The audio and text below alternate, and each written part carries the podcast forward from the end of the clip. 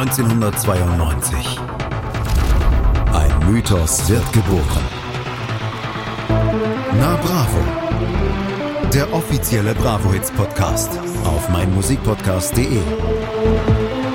Viel Spaß auf der Reise mit Jenny Wu und Andreas Thies.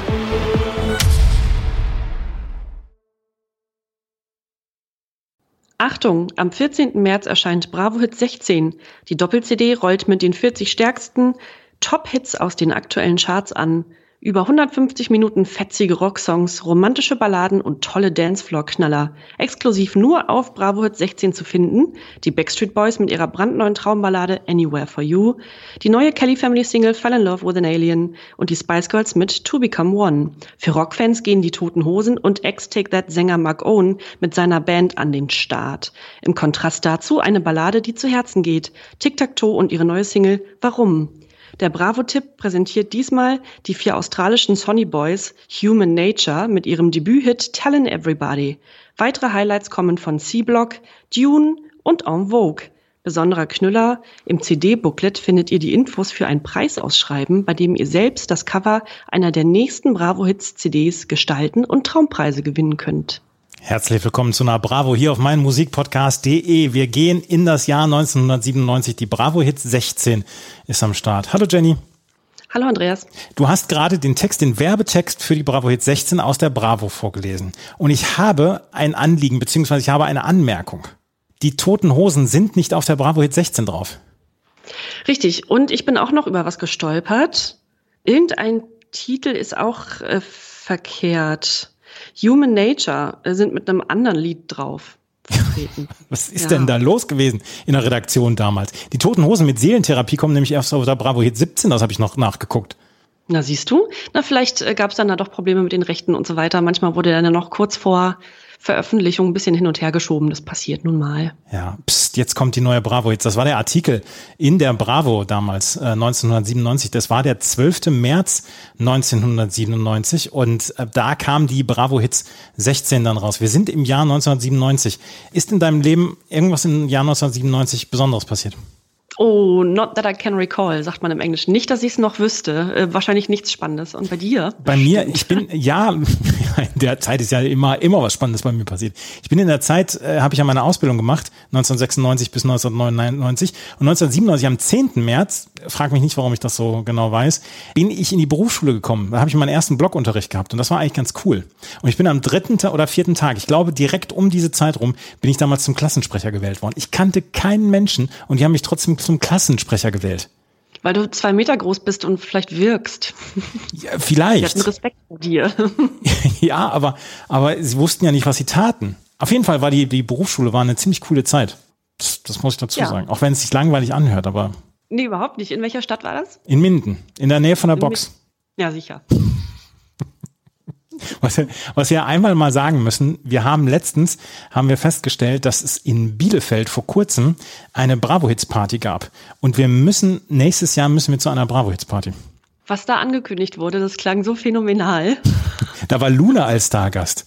Luna, Luna als Stargast kann man natürlich machen. Ja. Ähm, und, und auch sonst klang das alles ziemlich gut. Ja. Und die Bravo Hits feiert nächstes Jahr 30. Geburtstag. Wir wissen zu diesem Zeitpunkt noch nicht, was sie plant oder was geplant ist. Aber ich könnte mir vorstellen, dass das nächste Jahr dann durchaus dann unter einem besonderen Motto stehen wird bei den Bravo Hits. Aber das kommt dann noch. Ein Programmhinweis auf jeden Fall jetzt schon mal ist, dass dieses die Bravo Hits 16 die vorletzte Folge, die vorletzte normale Folge in diesem Jahr ist. Und dann haben wir im Dezember noch zwei Sonderfolgen. Darauf freue ich mich ganz besonders.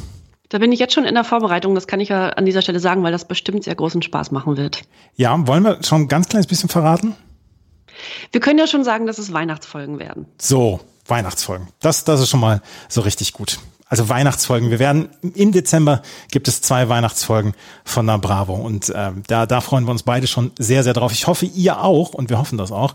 Der 12.3.1997, an dem der an dem die Bravo jetzt 16 rauskam, das war der Tag, an dem Bundeskanzler Helmut Kohl ein Konjunkturprogramm angekündigt hat in Höhe von 25 Milliarden D-Mark, mit dem vor allem Investitionen im Baubereich gefördert werden sollen. Ja, liebe Kinder, es gab einen Kanzler vor Angela Merkel und der war sogar noch vor vor Angela Merkel damals, der Kanzler. Also wir waren in der letzten Zeit, in der letzten Phase von ähm, Helmut Kohl und es war auch damals eine sehr, sehr ja, zähe Zeit mit unserem Kanzler, mit dem ewigen Kanzler Helmut Kohl.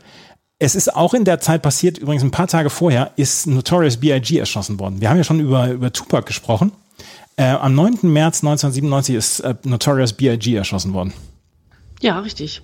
Das ist, es kam ja relativ zeitnah aufeinander. Hm. Ja, war damals eine, eine, große Lücke. Wir sprechen sicherlich noch in einer der nächsten Folgen dann über Puff Daddy und I'll Be Missing You, wo er über Notorious B.I.G. spricht beziehungsweise singt.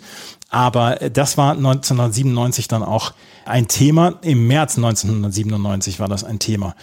Was hatten wir denn in der Bravo 1997? Im März, hm, ja, im März einiges, also wieder sehr viele Boybands und dann auch die Solo-Geschichten von einigen Boyband-Mitgliedern, also immer noch Robbie Williams und dann ja auch Mark Owen von Take That. Aber was ich popkulturell auch noch ganz schön finde, weil man sich das auch nicht mehr vorstellen kann, ein Monat zuvor, im Februar 97, haben sich Brad Pitt und Gwyneth Paltrow verlobt. Gwyneth Paltrow und Brad Pitt, das hatte ich komplett vergessen. Total, ich auch. Ja, gibt's einen schönen Artikel in der Bravo zu, Tränen bei der Verlobung und so weiter. Es wird der Ring in Großaufnahme gezeigt. Das ist schon, das kommt einem sehr lang vor, oder? Das ist sehr, sehr lange her. Es, ist, es sind fast 25 ja. Jahre, Jenny. Aber was ich immer, was ich immer ganz spannend fand, war diese Bilder von Brad Pitt, der sich in seiner, in seinem Stil und seinem Aussehen und seiner äußeren Erscheinung immer an seine Partnerinnen angenähert hat. es ist, man muss auch dazu sagen, hier ist ein Bild abgebildet, also im Dunkeln, wie die beiden einen Club oder ein Restaurant verlassen. Also im Dunkeln beide relativ neutral angezogen, selbe Frisur, selber Gesichtsausdruck ja. und man weiß nicht so richtig, wer es wer. Ja, und das äh, sagt man über Brad Pitt, dass er das immer gemacht hat, auch als man mit Angelina Jolie zusammen war. Darüber habe ich nie nachgedacht, das habe ich auch so nie gelesen, aber das, äh, ja, da kannst du recht haben. Also Brad Pitt, damals zu dem Zeitpunkt Interview mit einem Vampir, dann hat er hier ein Rendezvous mit Joe Black hat er damals gehabt. 95 war, glaube ich, hier auch Legenden der Leidenschaft etc. Er war ein, damals ein ganz, ganz großer Schauspieler. Sieben. Seven zum Beispiel war mit dabei. Also äh, er war damals ein ganz, ganz großer Schauspieler und Gwyneth Paltrow war ja auch schon sehr, sehr bekannt zu dem Zeitpunkt. Also, das war im März 97. Und dann hast du noch was rausgesucht, wo wir, wo wir unbedingt noch drüber sprechen müssen. Wir haben ja schon mal in diesem Podcast darüber gesprochen, über Star-Treffs. Und wir wissen bis heute nicht, wie Star-Treffs eigentlich so ablaufen. Und man stellt sich das vor, dass das auch so ein bisschen peinlich ist und, und dass man so ein bisschen rumdruckst und so. Und in der Bravo 1997 wurden dann auch schon mal über ein paar Bravo, ja, über ein paar Star-Treffs dann auch gesprochen und geschrieben. Genau, es gab die Rubrik Aktion Bravo Reporter. Der Bravo Reporter, das war quasi der, der Vorgänger vom Bildreporter. Richtig, ähm, aber in besser. ich glaube, da hat man mehr erlebt zu der Zeit noch. Da, ähm, bevor das Internet, bevor man das mit dem Handy einfach hochgeladen hat, man hat dann ja richtig mit einer Kamera Fotos machen lassen und so. Und das war ja noch ein riesen, riesen Highlight, wenn man einen Star getroffen hat. Ich habe 1997 mein erstes Handygespräch geführt. Ja, war das dann, war das das erste Motorola oder war das Nokia? Weißt du das noch? Das war damals ein, ein Handy, was vom, vom Netzanbieter äh, bereitgestellt worden ist. Eins in komplett grün. Die, man mag sich, man mag sich vorstellen, welcher Anbieter das damals war, aber es war komplett in grün gehalten, das Handy. Und das hatte ich damals von meinem Chef mitbekommen. Also während ja. der Ausbildung. Das war doch äh, bestimmt gruselig, oder? Da äh, ins Nichts zu sprechen erstmal. Ich, also gut, aber auf der Straße zu stehen und äh, da reinzusprechen. Ich habe vom Bahnhof gestanden und habe mir eine ruhige Ecke gesucht, weil ich nicht gesehen werden wollte damit. ich habe mich geschämt. Alle äh, Hörerinnen und Hörer, die nach 2000 geboren sind, herzlich willkommen bei Na Bravo, dem offiziellen Bravo-Podcast. Ja, ja, ja. Wir hatten Star-Treffs damals, da müssen wir jetzt nochmal drüber sprechen, der, der, der Bravo-Reporter. Was hast denn du da? Ich habe die Beate, Beate aus Leipzig, die Eloy de Jong von Cort Inject getroffen hat. Und die schreibt, vor kurzem erlebte ich ein unvergessliches Konzert meiner Lieblingsband Cort Inject in meiner, Haupt in meiner Heimatstadt Leipzig. Vor ihrem Auftritt hatte ich die Chance, die vier süßen Boys im Backstage-Bereich persönlich kennenzulernen. Privat sind Eloy, Lee, Bastian und Benji wirklich so, wie sie im Bravo immer beschrieben werden. Totale Sonny Boys, super lieb und keine Spur eingebildet. Nachdem sie mich mit Autogrammen eingedeckt hatten, stellte sich jeder Einzelne für ein Foto mit mir auf. Eloy nahm mich sogar in seine Arme und drückte mir ein Bussi auf die Wange. Ich war total happy, auch wenn sein Bart furchtbar kratzte. Beate aus Leipzig. Privat sind die wirklich so, wie sie in Bravo immer beschrieben werden. Wie gesagt, ich stelle es mir einfach sehr, sehr, sehr peinlich vor. Ich weiß gar nicht, mit wem ich gerne einen Star-Treff gehabt hätte damals zu dem Zeitpunkt. Aber ähm, ich stelle mir das dann schon immer so ein bisschen mit sehr viel Schweigen vor. Und dann, dann werden sie, dann stellen sich hintereinander auf für ein Foto mit ihr. Ich meine, sie hat da, sie hat sich da bestimmt total darüber gefreut und und für die vier ist es dann immer nur so ein, naja, schon wieder ein Fan. Schon wieder ein Fan. Und äh, auf dem Bild sieht man auch, dass ihm ein großes äh, Kuscheltier in die Arme gedrückt, in die Hand gedrückt wurde, was er hält. Das ist natürlich, das war auch die Zeit, kann sich noch erinnern, auch bei der Bravo Super Show und so weiter, was im Fernsehen lief bei diesen Konzerten, dass immer Stofftiere auf die Bühne geworfen ja. wurden. Wo sind die alle gelandet? Wo sind die jetzt? Das ist eine gute Frage. Das wollte, genau die Frage wollte ich auch stellen. Was ist mit den ganzen Stofftieren passiert? In der Hitparade ganz früher, die Älteren werden sich erinnern, gab es immer noch Rosen und so weiter für die Künstler oder mhm. Künstlerinnen. Dann wurden sie durch Stofftiere abgewechselt. Bei Take That hat man da vielleicht noch eine Eskalationsstufe dann draufgebracht. Aber äh, wo sind die ganzen Stofftiere gelandet? Irgendwo gibt es ein großes, großes Lager mit ganz vielen Stofftieren von Boybands aus den 90ern. Das wird so sein. Stelle ich mir auf jeden Fall vor. Wen, Wen hast du dann getroffen, beziehungsweise wer hat denn wen bei dir getroffen? Also ich habe hier noch DJ Bobo. Eine Torte für Bobo. Das einzige Konzert von DJ Bobo in seiner Heimat Schweiz durfte ich mir als eingefleischter Fan auf gar keinen Fall entgehen lassen. Zur Feier des Abends brachte ich ihm eine original Schweizer Rübli-Torte, deutsch Karottentorte mit, die ich am Vormittag extra für Bobo gebacken hatte. Mit diesem tollen Geschenk konnten mir seine Bodyguards den Zutritt in den Backstage-Bereich nicht verwehren. Wie ihr auf dem Foto gut sehen könnt, freute sich Bobo mächtig über die Torte und gestand mir das eine richtige Naschkatz ist. Anja aus Umiken in der Schweiz. Rübli-Torte hat sie gebacken. Hast du schon mal Rübli-Torte gegessen? Ja, und auch gebacken natürlich. Mhm. Schmeckt das? Sehr. Du nicht? Nee, ich hab, Karotten, so Karottentorte. Habe ich, hab ich noch nie gegessen in meinem Leben. Ist gut und ist ähm, recht kalorienarm, ist schön. Aber er, also man, wenn man das Bild jetzt sieht, es sieht wirklich aus, als würde sich DJ Bobo sehr über diese Torte freuen. Ja, absolut. Äh, da, da will ich auch gar nicht, da will ich auch gar nicht widersprechen. Aber äh, wo, wo ich dann, wo ich dann wieder sage, mm, ist das alles so richtig?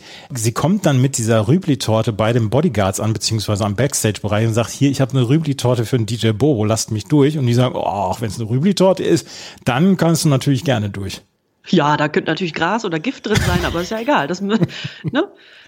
Ja. Gleich rüber. Ja. Nee, aber bei einer Rübli-Torte, da werden die Schweizer Security-Leute erstmal ein Auge zudrücken und ja. Das ist Ob das damals einfacher war, einfach zum Backstage zu gehen und zu sagen, hier, ich würde gerne mal ein Foto machen. Das macht man ja heute, heute käme man ja überhaupt nicht mehr in den, da überhaupt ins Backstage, also irgendwo hin. Oder war das vorher abgekatert, also haben die das äh, über die Bravo gewonnen. Das weiß ich jetzt gar nicht. Das weiß ich jetzt im Moment auch nicht. Aber also wenn es über die Bravo war, dann war es schön, dann war es in Ordnung. Ich kann es mir eigentlich nicht vorstellen, dass das früher so viel einfacher war. Vielleicht war es einfacher im Umgang mit den Stars, weil sie äh, nicht bei jedem Schritt darauf achten müssen, müssten, was sie jetzt machen, weil Handykameras da waren oder so. Ähm, das könnte ich mir schon vorstellen. Aber dass sie vielleicht ein bisschen entspannter waren. Aber ich glaube nicht, dass es leichter war damals. Hm, da hast du einen guten Punkt. Wahrscheinlich war es damals auch Ach, für viele waren es ja, war es ja so der Durchbruch und das waren ja alles noch sehr, sehr junge äh, Künstler und Künstlerinnen, also die meisten. Ähm, und da vielleicht auch noch ein bisschen unbedarfter als heute. Das kann schon sein und haben sich ein bisschen freier bewegt. Mhm. Ja. Also DJ Bobo hat damals eine Rübli-Torte bekommen bei seinem einzigen Schweiz-Konzert damals von Anja aus Umigen. Das waren die, ja, die Star-Treffs, beziehungsweise, was haben wir gesagt, die Bravo-Reporter, die sich dann vorgestellt haben. Haben wir sonst noch was in der Bravo? Ach, wir haben so ein paar Filme, die, die rauskamen. Also zum Beispiel war es jetzt auch das Jahr von Romeo und Julia, einem der ja, größten Filme der 90er auch. Ne? Der mit ja. Leonardo DiCaprio und Claire Danes, ähm, fantastisch. Und auch sehr viele Stars, die wir auch noch besprechen werden, wie zum Beispiel Human Nature aus Australien, äh, No Doubt, also ein Interview mit Gwen Stefani und ihrem damaligen, ein Doppelinterview mit ihrem damaligen, ja dann später Mann noch, Gavin Rossdale oder Partner. Waren die verheiratet? Ich glaube. Ich glaube, die waren verheiratet, ja. Waren verheiratet, ja. Und NSYNC auf dem Cover der März-Ausgabe von der Bravo, die wir bis jetzt noch nicht hatten. Die hatten wir noch nicht. Aber was ich mir, was mir noch aufgefallen ist, ich habe mal die, die, Charts von 1997 angeguckt, vom März 1997. Und da sind quasi alle Top-Hits aus dem März 1997 sind auf der Bravo Hit 16 drauf. I Believe I Can Fly ist nicht drauf. Das, da, da kommen wir aber noch hin. Bei R. Kelly, da müssen wir vielleicht dann noch mal so ein bisschen, ja, da müssen wir noch mal gucken, wie wir das so anmoderieren. NSYNC, Tearing Up My Heart war nicht drauf. Das kommt auch noch später. Und Don't Cry For Me Argentina von Madonna damals. Das war auch nicht drauf. Ja. Und, und Unbreak My Heart von Tony Braxton. Oh, Überhit. Überhit. Ich hatte mal einen Mitbewohner, der war totaler Metal-Fan und zwischen seinen ganzen Metal-CDs war die Single-CD von Tony Braxton Unbreak My Heart dabei wir, wir haben ihn danach nie wieder ernst genommen, was seine Metal-Aktivitäten anging. Ach, lasst ihn. Nee, es war auf jeden Fall ein Überhit. Ich weiß nicht, ob, ob wir die noch bekommen, also ob wir noch Tony Braxton bekommen, aber auf jeden Fall war das ein Überhit und ein fantastisches Video damals auch. Habe ich mir auch äh, richtig gegeben damals. Ansonsten, warum von Tic Tac Toe? Ein, der größte Hit im März 97 ist dabei. Time to Say Goodbye. Don't Speak for No Doubt ist dabei. So Strung Out. Anywhere for You, Backstreet Boys, Don't Let Go von Invoke. Alles dabei und alles auf der Bravo Hit 16 drauf. Und was wir noch auf der Bravo Hit 16 haben, ist das Booklet. Und das ist was ganz Besonderes gewesen, weil Jenny hat es vorhin schon erwähnt, in der, ähm, in der Beschreibung, in dem Text von, von der Bravo, dass ein Wettbewerb ausgelobt worden ist. Erzähl mal gerade. Man wird dazu aufgerufen, also in diesem Booklet gibt es einen Aufruf, dass man also quasi ein Rohling, eine Rohgestaltung des, äh, der, der nächsten Bravo-Hits selber gestalten kann. Also mit je nachdem, ob man das floral und bunt halten will oder vielleicht ein bisschen düster, je nachdem, wie man so drauf war. Genau, und dann kann man das eben selbst gestalten. Und wir haben uns überlegt, was hätten wir denn gemacht? Ich weiß gar nicht ernsthaft, was ich, was ich gemacht hätte. Ich hätte vielleicht auch ein paar Blumen gemacht. Ich war ja, das muss ich ja ganz ehrlich sagen, ich war ja künstlerisch komplett unbegabt.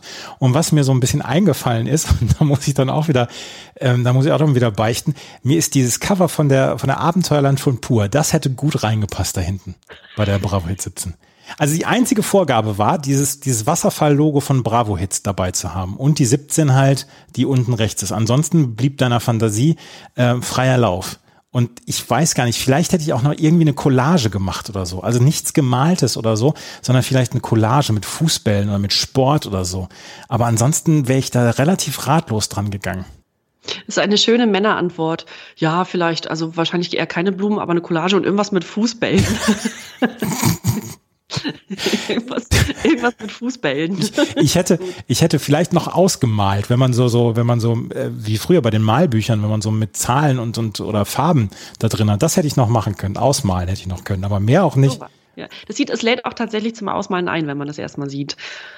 Ich hätte mich tatsächlich, weil ich mich zu der Zeit dann schon ein bisschen cooler fühlen wollte, hätte ich äh, das aufgeteilt in vier äh, in vier gleiche Teile, also einmal gefittelt äh, und dann hätte ich die vier Elemente des Hip-Hop dargestellt. Mm. Also Graffiti, äh, Breakdance, DJing und MC, also Rappen. Und das hätte ich dann wahrscheinlich mit jeweiligen Künstler und Künstlerinnen aus der Zeit dann gemacht und so ein bisschen Breakdance dazu, ein paar ähm, Ausschnitte und dann im Graffiti. Das hätte ich wahrscheinlich sehr cool gefunden und ich wäre wahrscheinlich auch dann bei Ausgabe 17 drauf angesprungen zu der Zeit.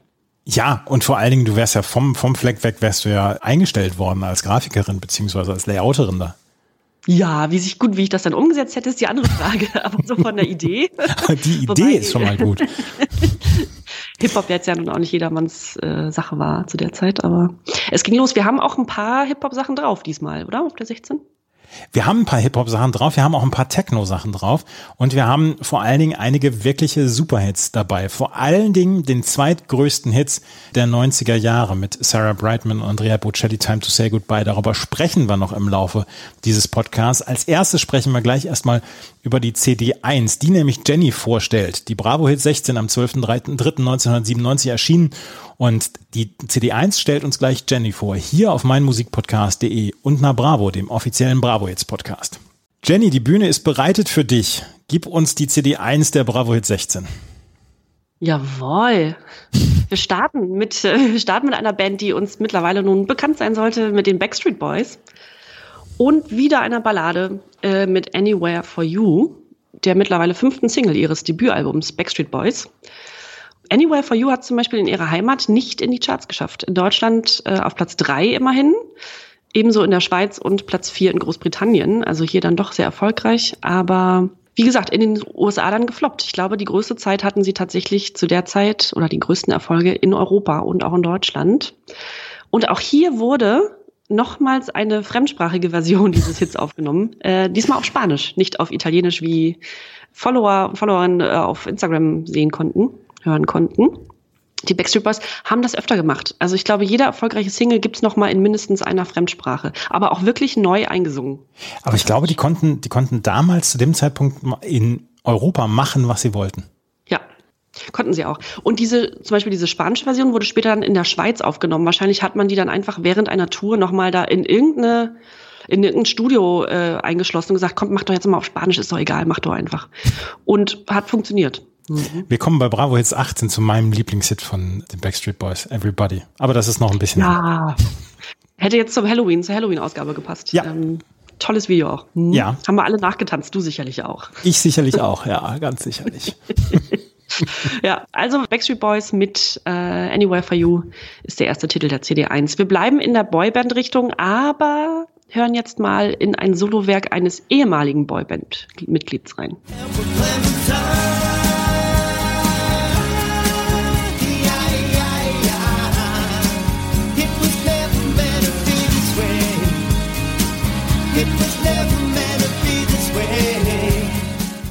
Den hatte ich vergessen. Äh, irgendwie nett und eingängig, aber den hatte ich vergessen. Du? Ich hatte ihn auch vergessen, aber er ist mir durchaus nett in die Erinnerung gekommen. Also nett ist die kleine Schwester von, aber das ist so, das ist so gefällige Musik, die vielleicht dann auch Ed Sheeran in seiner Anfangszeit jetzt so gemacht hat, mit einer Akustikgitarre und vielleicht auch James Blunt und so weiter. Das ist in Ordnung, finde ich. Das sehe ich genauso. Das ist gefällig. Das ist nicht, das stört nicht, das ist jetzt auch nicht super, aber es ist irgendwie nette, eine nette Erinnerung nochmal. Mark Owen, nämlich mit Clementine, seinem mittlerweile, äh, seiner mittlerweile zweiten Single als ähm, Solo. Artist nach der Trennung von Take That. Die erste Single, äh, auch 6, äh, 96 erschien ein Jahr zuvor, hieß Child und war sogar recht erfolgreich. Platz drei in Großbritannien, Platz zehn in Irland und in Deutschland, Platz 20. Ähm, wurde also hierzulande besser aufgenommen als diese Nummer hier, Clementine, äh, die es in Deutschland zum Beispiel nur auf Platz 52 gebracht hat. Mm, Dafür aber Platz zwei in Spanien und Japan. Auch, hört man auch selten, oder? Platz zwei in Japan. Und äh, Platz drei in Großbritannien und Schottland, also dann doch recht erfolgreich. Die Solokarriere ging für Mark Owen dann leider nur bis Ende diesen Jahres, also bis 97, ganz gut. Und dann wurde er von BMG, seinem damaligen Label, fallen gelassen. Und dann wurde es eigentlich von 97 bis 2002 nochmal sehr ruhig um Mark Owen. 2002 hingegen gewann er dann die englische Version von Promi Big Brother und kurbelte dadurch nochmal seine Musikkarriere an, was auch ein paar Jahre dann ganz gut ging. Aber äh, man muss dann schon sagen, ich weiß nicht, wie es dir geht, aber in der öffentlichen Wahrnehmung war er dann eher durch seine privaten Eskapaden bekannt und ein bisschen aus der Yellow Press. Ähm, zwischendurch checkte er in einer Entzugsklinik ein und ach, erzählte von mehreren Affären, die dann rauskamen und so weiter. Das war also keine so glorreiche Zeit für Mark Owen. Aber ich habe jetzt mal auf Instagram geguckt, wie es ihm heute so geht. Der hat einen Account und der sieht gesund und lebensfroh aus. Der macht einen guten Eindruck. Ich glaube, wir müssen uns keine Sorgen mehr machen. Ich glaube auch nicht, dass wir uns Sorgen machen um ihn, müssen um ihn. Aber was ich glaube, ist, dass bis auf Robbie Williams, alle anderen von Take That, einander brauchten, um gut beziehungsweise erfolgreich zu sein.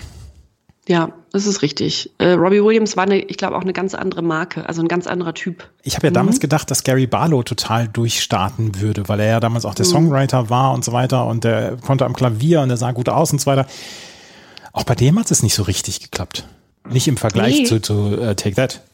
Hat nicht geklappt und ähm, darüber sprachen wir auch schon mal, dass wir unbedingt mal eine Folge machen wollen, wo wir Weine von, von uns besprochenen Künstlerinnen und Künstlern probieren. Und Gary Barlow hat auch eigenen Wein, eine eigene Weinmarke sozusagen, hat sich in ein Weingut eingekauft. Spannend, ja. Ja, von den Boybands kommen wir zu einer der ja, skandalträchtigsten Girlbands der 90er. Einer deutschen Girlband, nämlich Tic Tac Toe. Haben wir gerade schon mal in der Ankündigung gehabt. Mit Warum, aber in diesem Fall auf der Bravo 16 mit einem Out-of-Space-Mix, der ja dem Song nicht so richtig gerecht wird, oder? Mir hat er auch nicht so äh, richtig gut gefallen. Also ich mochte zum Beispiel damals das Video von, äh, von dem Song, von Warum. Und der Ja. hat ja durchaus auch eine Message, dieser Song. Man möchte es gar nicht meinen, aber dieser Song hat durchaus eine Message. Und dieser Out-of-Space-Mix ist nichts Halbes und nichts Ganzes. Nee, ist ein bisschen schwierig. Ja, das ist so äh, zu danzig dafür, dass das Lied eigentlich genau einen, sehr tiefgründigen Text hat. Übrigens geschrieben von Thorsten Berger. Thorsten Berger hat dieses Lied geschrieben, der auch Falcos Out of the Dark schrieb. Aha. offenbar ein Mann, der sich den dunklen Seiten des Lebens widmet, aber ja. Ähm, und nach einer wahren Geschichte, also äh, eine Freundin von ähm, einem Bandmitglied von Tic Tac Toe ähm, starb an einer Überdosis und es geht also im Großen und Ganzen um Drogenkonsum und so weiter und um eben diesen Fall. Und in diesem Ähm, Out-of-Space-Mix kommt dieses und warum nur für den Kick für den Augenblick gar nicht vor. Also dieses nur für den Kick für den Augenblick kommt gar nicht drin vor. Aber das ist ein geflügeltes Wort geworden übrigens über die ganzen Jahre. Hm, richtig, sagt man noch. Ja. Ja. Ja, warum? Mittlerweile die fünfte Single von Tic Tac Toe. Faszinierend, weil wir die jetzt zum ersten Mal erst auf der Bravo Hits haben. Ja, aber mit warum jetzt erst zum ersten Mal vertreten sind. Also Tic-Tac-Toe, die Sie nicht mehr kennen, bestehend aus äh, Marlene, Jessie Tackenberg, Liane, Lee Wiegelmann und Ricarda Weltgen genannt Ricky gründen sich im Jahr 95 und äh, ums Kennenlernen der drei Mitglieder wurde damals äh, von der Plattenfirma so ein bisschen gemogelt. Es wurde also anders erzählt, als es mittlerweile bekannt ist. Damals hieß es nämlich, die drei hätten sich bei einer Hip-Hop-Show kennengelernt. Tatsächlich steckte aber ein Casting ähm, der späteren Managerin Claudia Wulfrom dahinter. Naja, wie dem auch sei, die Girlband schlug erfolgreich ein. Die erste Single, ich finde die Scheiße, erreicht Platin in Deutschland und Platz drei. Danach geht's steil weiter bis zu dieser Nummer hier, die in Deutschland, Österreich und der Schweiz auf Platz eins segelte. Zweimal Gold, einmal Platin. Also absoluter Wahnsinn. Warum schlägt nachdenkliche Töne an, haben wir gerade schon besprochen. Und danach wurde es nochmal richtig, ging es nochmal richtig steil ab bis zum Ende des Jahres. Und äh, der Rest ist Geschichte. Also nach über sechs Millionen verkauften Tonträgern, davon alleine vier Millionen Deutschland, äh, zerfällt die Band dann nach einer legendären Pressekonferenz. Und wer diese nicht kennen sollte, wird sie nochmal auf unserer Instagram-Seite finden. Und wir werden sie garantiert noch in einer der nächsten Ausgaben, werden wir nochmal O-Töne aus dieser Pressekonferenz drin haben. Weil ja, das, das, das, ist einfach zu schön damals gewesen. Beziehungsweise zu schön. Ja, das guckt sich wie ein Autounfall. ja. Ja, jetzt habe ich so lange gequatscht, dass es mal wieder Zeit für Musik ist und wir hören jetzt bei Sasch mit Encore une fois rein.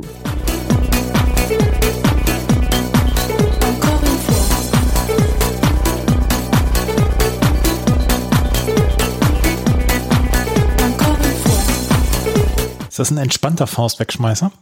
Ist das eine Frage? Ja. Ist das ein Faustwegschmeißer überhaupt? Ja, ich, also man, man tanzt da, glaube ich, relativ entspannt dazu. Wir hatten ja schon Songs hier, wo, wo man wirklich, wo es wirklich in Sport ausartet. Aber hier ist es, glaube ich, dann eher ein entspannter Tanz. Das stimmt, ja.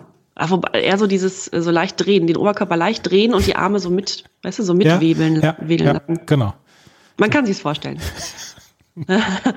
also über DJ Sasch Ausrufezeichen. Der bürgerliche Sascha Lappessen heißt natürlich, steht auf Wikipedia folgendes. Als neunjähriger Junge bekam Sascha Lappessen eine Heimorgel geschenkt und bekam so erste Kontakte zur Musik. Später begann Lappessen eine Ausbildung zum Energieanlagenelektroniker und Elektroinstallateur und arbeitete nebenbei erst als Light Jockey und dann als DJ im Kaldenkirchner Club Kings. Dort lernte er Ralf Kappmeier und Thomas Allison kennen, mit denen er dann das Projekt Sasch gründete. In der Woche und dann, ach so, und dann lange Pause auf Wikipedia, also so ein bisschen die Diskografie und dann in der Woche vom 20. bis 23. Dezember 2010 war Lab Essen Teilnehmer bei der Sendung Das perfekte Dinner. Und dann kommt nichts mehr. Encore une fois ist die erste Single des Projektes Sasch. Also man weiß nicht richtig, es sind ja eigentlich diese drei Mitglieder, aber eigentlich ist der DJ Sasch auch das Projekt Sasch. Es waren aber noch zwei andere Produzenten mit tätig. Genau, und diese Single schlägt also in Großbritannien direkt auf Platz zwei und stand auf Platz 16. DJ Sasch. Der wird uns noch ein bisschen begleiten. Sasch wird ein paar Mal vorkommen. Ich hatte, hatte nur mal gegoogelt, äh, Bravo Hits DJ Sasch, da kommt noch ein bisschen was. Mhm. Genau, Titel 5 ist äh, Future Breeze mit Keep the Fire Burnin'. Da kann man sich jetzt alles drunter vorstellen. Future Breeze, eine Techno-Formation aus Essen, bestehend aus Markus Böhme und Martin Hensing, die es seit 95 gab, aber auch nicht allzu lang überlebte. Ja, Keep the Fire Burning landete auf einem soliden Platz 20 in den deutschen Charts. Äh, höher ging es dann aber auch die nächsten zwei Jahre nicht mehr. Titel 6 ist, ja, wie spricht man es nun aus? MR, also M.R. oder Mr. Mr. Mr. wird man sagen, oder? Ja. Mister. Mister mit To France. Und dieser Titel, To France, müsste eigentlich bekannt sein. Es ist nämlich eine, also in dieser, in dieser Coverversion eine beleidigende Version des wunderschönen Mike Oldfield Hits To France aus dem Jahr 84. Und ich weiß nicht, wie es dir geht, aber bei dem Original von, von Mike Oldfield kann ich nicht eine Sekunde reinhören, ohne dass sich alle Haare aufstellen. Das ist ein wunderbarer Song, gesungen von Maggie Riley, die wir ja auch schon besprochen haben. Und ähm, ja, dieses Dance-Cover hier ist leider komplett schief gegangen. Was sagst du dazu? Ja, das ist tatsächlich schief gegangen. Es ist tatsächlich MR. MR, ja. okay. MR mit Two France. Ja, ein es wunderschönes ist, Lied, also ja, im Original. Ja, also das, das war jetzt, das war jetzt nix. Das muss man mal deutlich so sagen. Wirklich nichts. Hören wir vielleicht nochmal. Ja, vielleicht. Mhm. Titel 7 ist äh, No Man's Land mit Fantasy. Ja, No Man's Land war mein überraschendes Guilty Pleasure auf der letzten Bravo Hits mit Seven Seconds. Aber ja, diese Nummer hier, Fantasy, kann da leider nicht so ganz überzeugen. War auch weniger erfolgreich als der Vorgänger. Und schafft es, glaube ich, äh, nicht mal in die deutschen Charts. Ich habe jedenfalls nichts gefunden. Also No Man's Land mit Fantasy, da, da ging nicht so viel. Also ist das nicht dein Guilty Pleasure dieses Mal? Nein, das kannst du ausschließen. Genau, das weißt du dieses Mal. Also wir wissen es voneinander diesmal nee. auch wieder nicht. Hm? Ich, ich achte auch schon so auf die Zwischentöne von dir. Oh, da muss ich mich jetzt möglichst neutral halten, die nächsten, ja. die nächsten Titel. Ja, hm. wir kommen zu BBE äh, mit Flash. Über BBE sprachen wir auch schon mal, das italienische Trio Bruno, Bruno und Emanuel. Flash knüpft ganz gut an den Vorgänger-Hit Seven Days and One Week an, das wir auch schon besprochen hatten. Platz 5 in Großbritannien, Platz 11 in Deutschland. Äh, mehr muss man dazu nicht wissen. BBE mit Flash. In die Nummer 9 der CD1 hören wir jetzt mal wieder rein.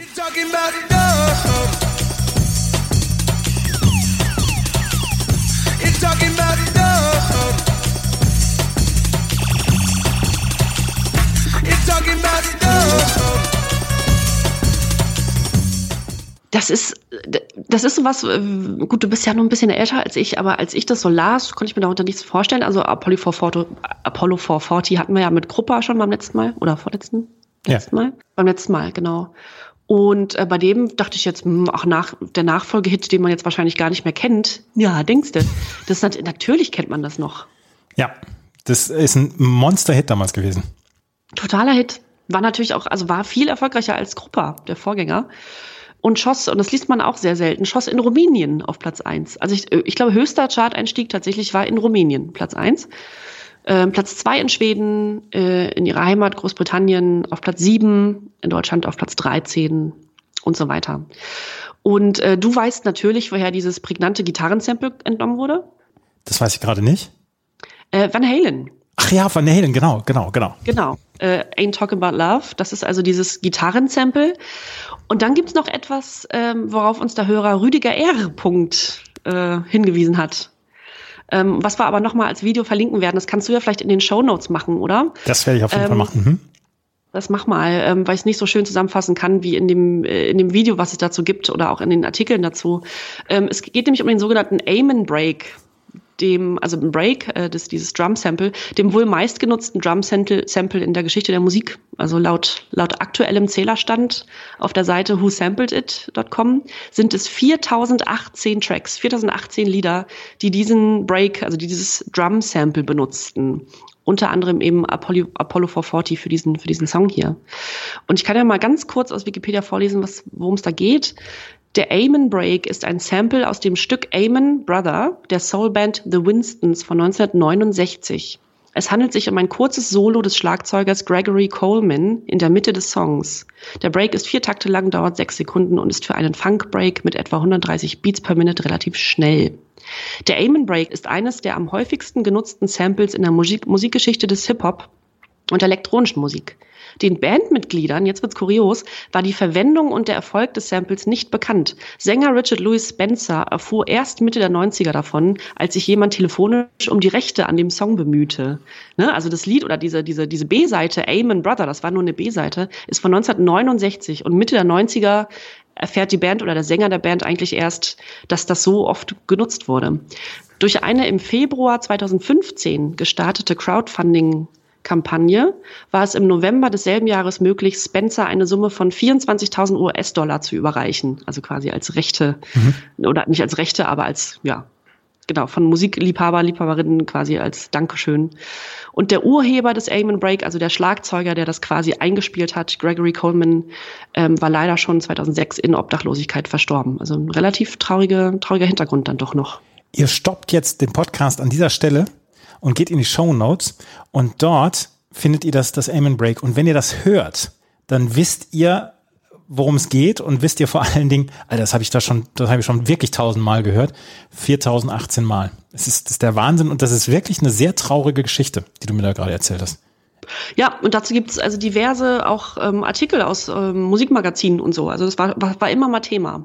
Es gibt ja immer mal wieder Songs, wo die, wo die, wo die Künstler dann hinterher sagen, ja, so richtig verdient habe ich daran nichts an diesem Welthit. Also mir fällt jetzt ganz spontan ein The Verve mit Bittersweet Symphony, die ein Sample von einem Rolling Stones Song dahinter hatten und die hinterher mal gesagt haben, ja, so richtig viel verdient haben wir an diesem Song nicht, weil wir äh, relativ viel abführen mussten, beziehungsweise weil dieser, dieser Gerichtsstreit mit den Rolling Stones damals so teuer gewesen ist und deswegen haben wir gar nicht so viel dran, dran verdient. Und das ist natürlich dann so eine Geschichte, die wussten gar nichts davon, dass sie eins der berühmtesten äh, Drum-Samples aller Zeiten äh, entwickelt haben und haben nichts davon gehabt und dass der, dass der Drummer da in Obdachlosigkeit verstorben ist, das ist wirklich eine bittere Geschichte. Das ist wirklich so, ja. Und das wird also in alle Zeiten noch äh, wird dieses Sample genutzt, also garantiert. Ne? Es war also auch zu dieser Breakbeat-Hip-Hop-Zeit dann, also Mitte, Ende der 80er auch eine, eine Riesennummer. Und also selbst da wurde sich nicht darum gekümmert, ne? also auch von den ehemaligen Bandmitgliedern dieser Band, ja, beziehungsweise hat man das wahrscheinlich gar nicht mitbekommen damals, dass das so oft genutzt wurde. Ja, ja verrückt. Von einer B-Seite aus 1969. Gut, danke Rüdiger für den Tipp. Wirklich äh, eine spannende Geschichte. In den nächsten Song müssen wir reinhören, weil dieser Podcast sonst für mich keinen Sinn mehr ergäbe. wir müssen reinhören.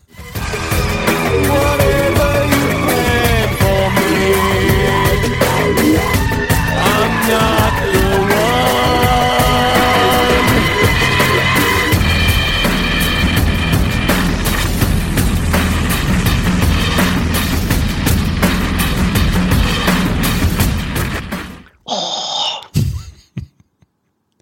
Das war Dave Gahan, nachdem er aus der, aus der Entziehungskur zurück war. Der war also zu der Zeit sowas von gezeichnet, von äh, genau Drogenkonsum jahrelangem und dann Erziehungs Entziehungskur. Er war klinisch tot zwischendurch einmal. Es gibt diese eine Geschichte davon, dass er klinisch tot war für 30, 40 Sekunden und dann wieder zurück ins Leben geholt worden ist, weil er eine Überdosis hatte, Dave Gahan. Das war so nach Songs of Faith and Devotion und vor der Ultra, die, über die wir jetzt sprechen, beziehungsweise den Song. Und der, der war, der ist ganz knapp dem Tod von der Schippe gesprungen. Ist er, ja.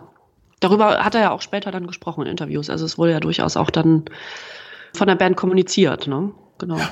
Aber das war, also es, deswegen galt auch dieser Ultra, das siebte Album der Band, das siebte Studioalbum der Band dann, als ja Comeback-Album, könnte man sagen. Ja, absolut. Mhm.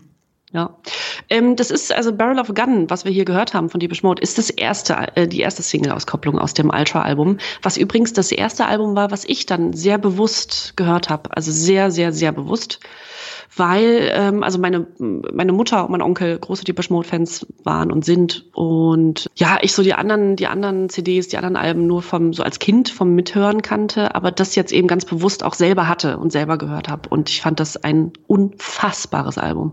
Wir kommen ja noch ähm, zu No Good dann glaube ich irgendwann. Äh, auch so ja. ein Monster Hit gewesen Monster Hit. Mein Lieblings, äh, meine Lieblingssingle war Home, weiß ich noch. Mhm. Von Martin Gore, geschrieben und gesungen auch. Ähm, eins der wenigen, die er auch gesungen hat. Fantastisches Album. Ja, auch das hier, geschrieben von Martin Gore natürlich. Und ich wusste nicht, dass das so ein kommerzieller Erfolg war, dieses Lied. Ein riesiger Erfolg. Mhm. Hätte ich jetzt überhaupt nicht gedacht.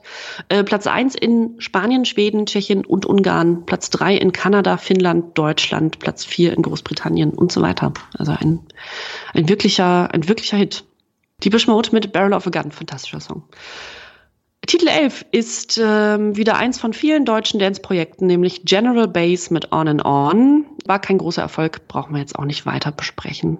Die Nummer 12 ist, tja, mal wieder ein Cover, und zwar ein Hip-Hop-Cover von Led Zeppelins Stairway to Heaven, nämlich von G's Incorporated. Hier müssen wir jetzt endlich mal die schöne Seite hitparade.ch befragen. Endlich. Denn, ja, endlich kommen wir, ja, endlich kommen wir wieder zu Rezensionen. Denn zu diesem Titel gibt's sonst nicht viel zu lesen tatsächlich im Internet. Es gibt Aber ja Gott sei Dank genug zu Stairway to Heaven zu lesen. Dazu gibt es sehr viel zu lesen.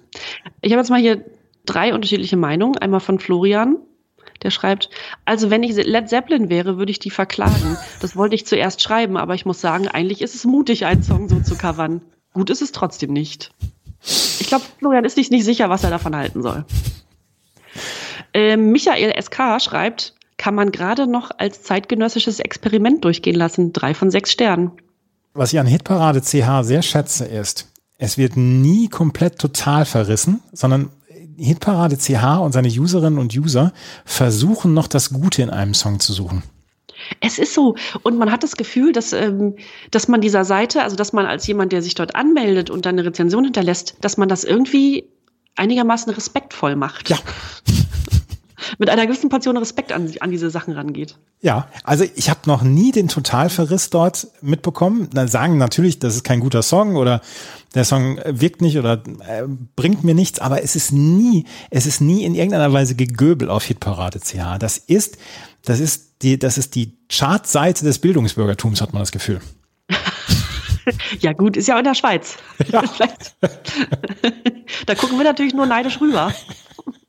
Die FAZ unter den, unter den Chartseiten. Richtig, so ist es. Ach ja, ja, also G's Incorporated ähm, durchschnittlich wegbekommen, weggekommen auf hitparade.ch ist also ein, ja, man kann sich das Video mal angucken, ist ein Hip-Hop-Cover von Stairway to Heaven. Es ist, ich finde es jetzt auch, ich finde es nicht total blöd, ich finde es okay, aber muss auch, man muss es nicht machen. Ähm, war auf Platz 19 in Deutschland als höchster Chart Platz, Platz 33 in den österreichischen Charts, 37 in der Schweiz und Platz 38 in Frankreich. ja, in das nächste Lied müssen wir auch unbedingt reinhören. Ich habe unbedingt, ähm, müsste ich eigentlich rot ankreuzen, wenn ich das sage. Ähm, vielleicht erinnert sich noch jemand. Baby, I love you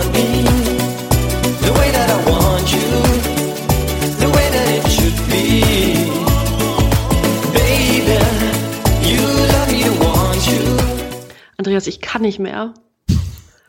Hast du das Video angeguckt? Nee, habe ich noch nicht, aber ich werde es im, Nach im Nachgang werde ich es noch gucken. Bitte mach's. Also das ist, wer es nicht mehr weiß, aber das kann man auch wirklich vergessen. Es ist Marcel Romanov mit I'd Love You to Want Me, einem Cover von Lobo aus dem Jahr 1972. Also das Cover, äh, beziehungsweise die Originalversion, die kenne ich natürlich. Genau, von Lobo aus 72, ne? I Love You to Want Me mhm. wurde sehr häufig gecovert, zum Beispiel von, ich habe hier nur eine, eine kleine Liste von Künstlern und Künstlerinnen, die dieses Lied gecovert haben. Michael Holm, Horn und die orthopädischen Strümpfe, ja. äh, Bata Illich, Liza Minelli, Frank Schöbel, Tom Astor. Welcher Künstler aber, passt nicht in diese Reihe?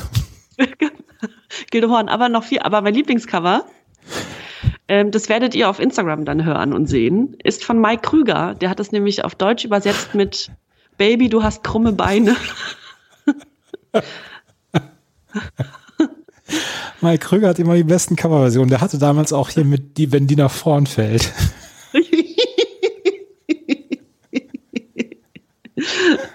ja. Oh, herrlich. Also dieses Cover von Marcel Romanov, einem, also ja, ich weiß nicht, im jugendlichen Jungling, würde ich sagen. Kann das Alter auch ganz schwer einschätzen. Ich weiß es auch nicht, weil ich es nicht rausgefunden habe. Ähm, das Cover von Romanov ist nett, weil es eine nette Pop-Version ist, aber das, es kommt nicht an das von Mike Krüger ran. Das von Frank Schöbel muss ich mir auch unbedingt mal anhören, das weiß ich jetzt gerade nicht. Aber ja, wie gesagt, zu Marcel Romanov findet man nicht viel, auch heute nicht. Aber es gibt äh, tolle Online-Rezensionen zu seiner Variante dieses Klassikers. Zum Beispiel auf Hitparade CDH, da sind wir wieder. Und das ist eine, ich finde, das ist eine sehr schöne äh, Bewertung dieses Liedes. Ich erinnere mich, dass ich den Song bereits als Primarschüler sehr mochte und ich, als mich meine werte Mutter mit dem Original von Lobo konfrontierte, von der Urversion doch recht enttäuscht war. Süffiger und melodiöser als vorliegend kann ein Pop-Reggae schätzungsweise nicht klingen. Da stört es auch nicht weiter, dass es sich bei Marcel Romanov um die fleischgewordene Konturlosigkeit handelt. Mit ähnlicher Entschlossenheit, mit welcher ich vor zehn Jahren die höchste Wertung gezuckt hätte, verleihe ich heute die fünf. Gefällig. Aber, eine fantastische Rezension. Ich finde aber die fleischgewordene Konturlosigkeit. Ach ja. Also, äh, ja, das ist der Verriss. Und der ist dann nämlich noch in schöne Worte gekleidet. Total, da hat sich jemand wirklich Mühe gegeben. So. Hier ja. kommt Bravo, ist übrigens unser Instagram-Account, falls wir das noch nicht gesagt haben in diesem Podcast. Ja, auf hier kommt Bravo. Da, ähm, da gibt's dann immer mal ein paar Schnipselchen zu sehen von, von Songs, die wir besprechen. Genau. Also es gibt von Romanov, äh, und das werde ich dann bestimmt posten, von diesem Song einen Auftritt bei Chart Attack auf YouTube zu bestaunen. Das äh, von 1997. Das kann man sich mal anschauen. Das werde ich auch mal posten. Ja. Marcel Romanov. Ich wüsste gern, was der heute macht. Vielleicht weiß das jemand. Tja, was Captain Jack machen, wissen wir, beziehungsweise den Ursprungs Captain Jack gibt's leider nicht mehr, aber den gab's ja dann in diversen Neubesetzungen in der ähm, im ZDF äh, Fernsehgarten zu bestaunen. Hier ist er mit, oder hier sind sie mit Together and Forever äh, vertreten, war mittelmäßig erfolgreich und Platz 56 in den deutschen Charts, Captain Jack. Zum nächsten Lied, beziehungsweise dem dazugehörigen Album, gibt's im Booklet der Bravo Hits einen sehr schönen kleinen Text. Es handelt sich nämlich um Squeezer mit Saturday Night. Und ich möchte aus dem Booklet der Bravo Hits Folgendes vorlesen. Squeezer lassen die Hosen runter. Ihr Debütalbum Drop Your Pants ist da. Die gute Laune-Songs von TJ, Jim und der putzmunteren Sänger Laurie gehen richtig in die Beine. Der frischeste Dance-Pop seit Erfindung der Zitruspresse.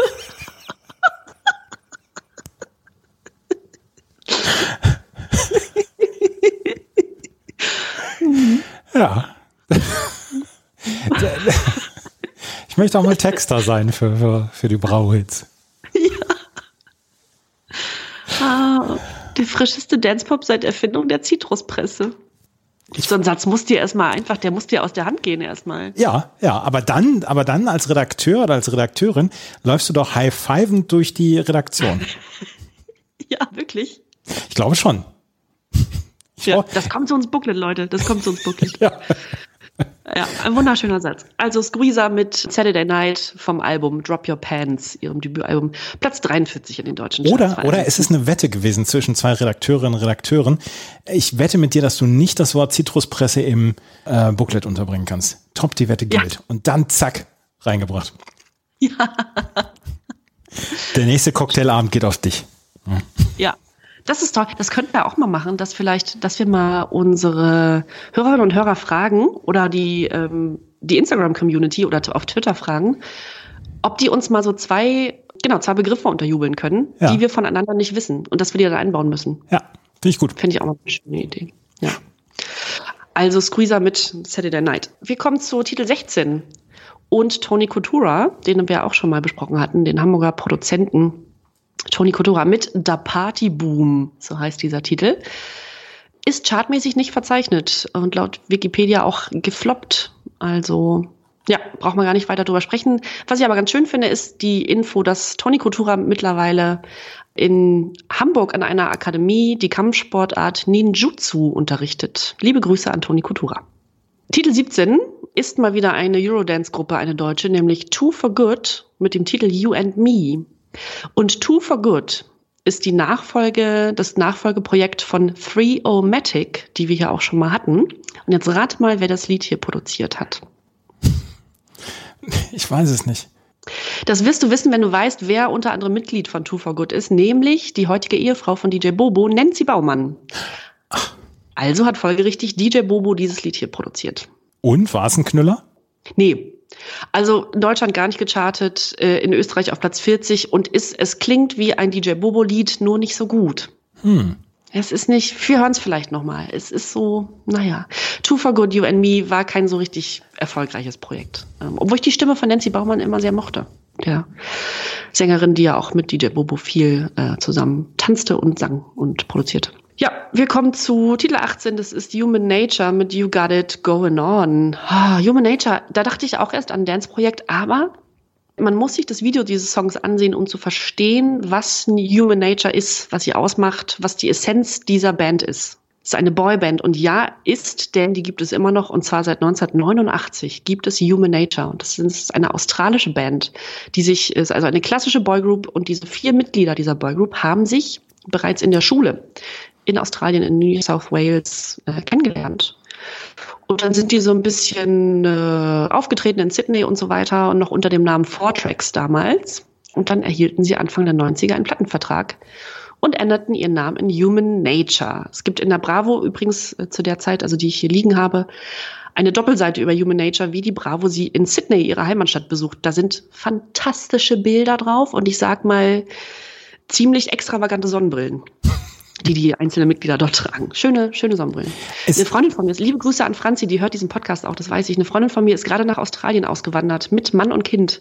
Und der habe ich das geschickt, äh, als die gerade quasi auf dem Flug war nach Sydney. Und äh, da habe ich äh, diese, diese Bilder geschickt und meinte, hier bitte genauso posieren mit dieser Sonnenbrille auf so einem Boot und so weiter. Und sagt, ja, ist okay. Ist übrigens ein Song, der nur 1,30 angespielt worden ist, also nicht komplett auf dem, äh, auf der CD war und als Bravo Hit-Tipp angegeben worden ist.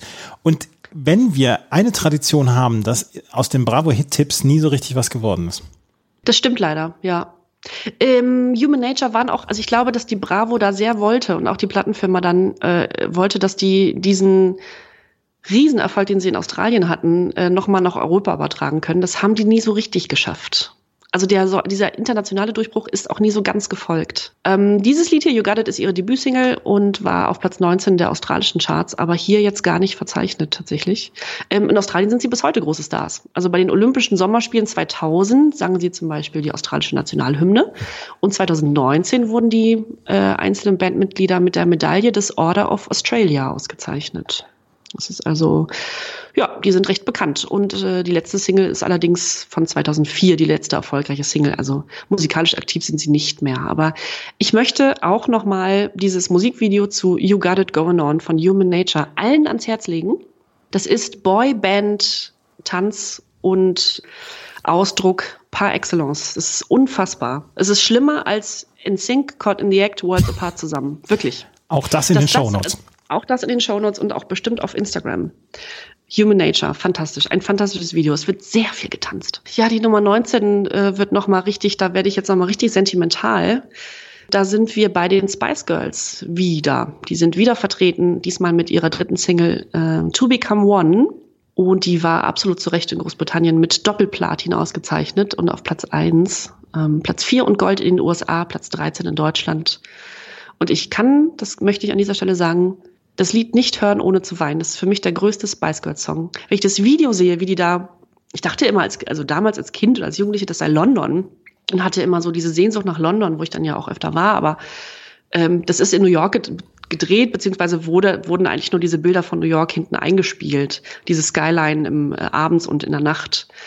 Ähm, aber für mich war das damals irgendwie London, ich weiß auch nicht. Äh, obwohl es ganz klar der Central Park ist, vor dem sie da stehen. Aber es äh, hat mich nicht interessiert. Ähm, ist ein unglaubliches Video, ein unglaublicher Song und rührt mich zu Tränen. Ich weiß nicht warum. Es ist wohl die Zeit gewesen und dieser, diese Sehnsucht äh, nach London und nach dieser Band. Ich fand die ja ohnehin ganz klasse. Das ist ja kein Geheimnis. Aber ja. Was macht das mit dir, das Lied? Gar nichts. Entschuldigung. es lässt mich leider komplett kalt. Wahnsinn. Ja gut, dann vielleicht, ähm, dann vielleicht das letzte Lied auf der CD1. Vielleicht kriege ich dich damit noch mal aus deiner harten Schale. Und zwar haben wir da auch eine Hörprobe von Dune mit Nothing Compares to You. Nothing can stop these lonely tears from falling. Tell me, baby, where did I go wrong? I could put my arms around Wie geht's dir damit, Andreas? Also, es ist ein super Versuch. Das, ich habe natürlich Sinead O'Connor mit diesem ikonischen Video, wo sie einfach nur in die Kamera guckt und irgendwann rollt ihr eine Träne die Wange runter, habe ich natürlich vor mir. Aber das zum Beispiel, das ist ja bei Dune so ein bisschen mit Orchester dann unterlegt, ähm, beziehungsweise also Orchester in Anführungsstrichen. Und das gefällt mir schon ganz gut. Aber wenn ich diesen Song höre, dann möchte ich sofort ausschalten und die Originalversion von Sinead O'Connor hören. Sie ist ja nicht so weit entfernt vom Original und das macht es dann in dem Fall, da kann sie ja nur ablosen gegen. Ja, ja, klar. Mhm. Ja, das stimmt. Floppte leider auch. Ja, es war dann auch mit June so ein bisschen vorbei danach, oder? Damals äh, war es mit June dann vorbei, richtig. Ja. Mhm. Das war die CD 1 von der Bravo Hit 16, die am 12.03.1997 erschienen ist. Und wir haben eine ganze Menge an ja, Vielfalt dann auch schon gehabt. Wir werden gleich auf der CD 2 dann noch mehr Vielfalt erleben. Und ich glaube auch, dass wir hinterher sagen werden, das ist eine richtig gute CD gewesen, weil wir haben einige wirklich große Hits jetzt gleich noch auf der CD 2 und wir haben sogar noch Expertenstimmen zu zwei Songs. Das hören wir gleich hier bei Na Bravo, dem offiziellen Bravo Hits Podcast auf meinmusikpodcast.de. Die Bravo Hit 16, Anfang 1997 erschienen, im März, drei Tage nachdem Notorious B.I.G. erschossen worden ist. Aber das hat damit jetzt nichts zu tun. Es ist nur ein Zufall gewesen, dass das zusammenfiel. Ähm, Notorious B.I.G. ist nicht auf dieser CD drauf. Es ist als erstes einer der größeren Hits der 90er Jahre drauf, nämlich dieser Song.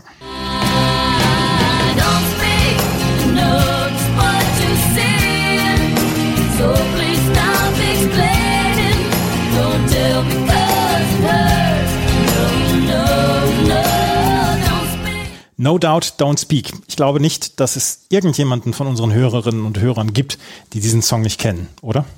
Da bin ich mir fast sicher. Äh, gibt immer mal Ausnahmen, das kann ja auch sein, aber ist ein Welthit. Ist ein Welthit gewesen von der Band No Doubt. Don't Speak heißt er. Und es geht darum, da die Sängerin Gwen Stefani, die ja später dann auch als Solokünstlerin sehr, sehr erfolgreich war, verarbeitet damit ihre Trennung von dem damaligen Bandmitglied Tony Canal. Und äh, eigentlich war No Doubt Ende der 80er gegründet worden als, ja, als Ska-Band. Eigentlich waren sie erst eine Coverband von Madness und dann haben sie irgendwann haben sie so den Dreh gekriegt. Da haben auch zwei Bandmitglieder haben damit nicht so richtig klarkommen können und die sind dann auch ausgestiegen, so dass die Band dann auch so ein bisschen Änderungen noch ähm, gehabt hat. Und ähm, Don't Speak war ein Song, der im April 96 schon in den USA veröffentlicht worden ist, aber erst im November 1996 in Europa und dazu dann auch die Platte Tragic Kingdom. Die Platte Tragic Kingdom ist 15 Millionen Mal verkauft worden und Don't Speak war der größte Hit.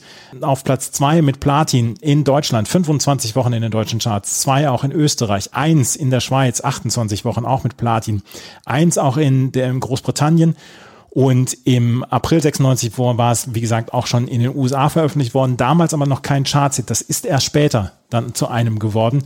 Und Tragic Kingdom ist halt auch ein, ein Riesenerfolg für diese Band gewesen. Es war der größte Erfolg mit dieser Platte. Und die Single hier Don't Speak ist bis heute, ich habe nochmal nachgeguckt, 860 Millionen Mal auf YouTube geklickt worden. Also auch einer der ganz großen YouTube-Hits. Das Video ist in einer ja, Garage, spielt das oder wird das, wurde das gedreht.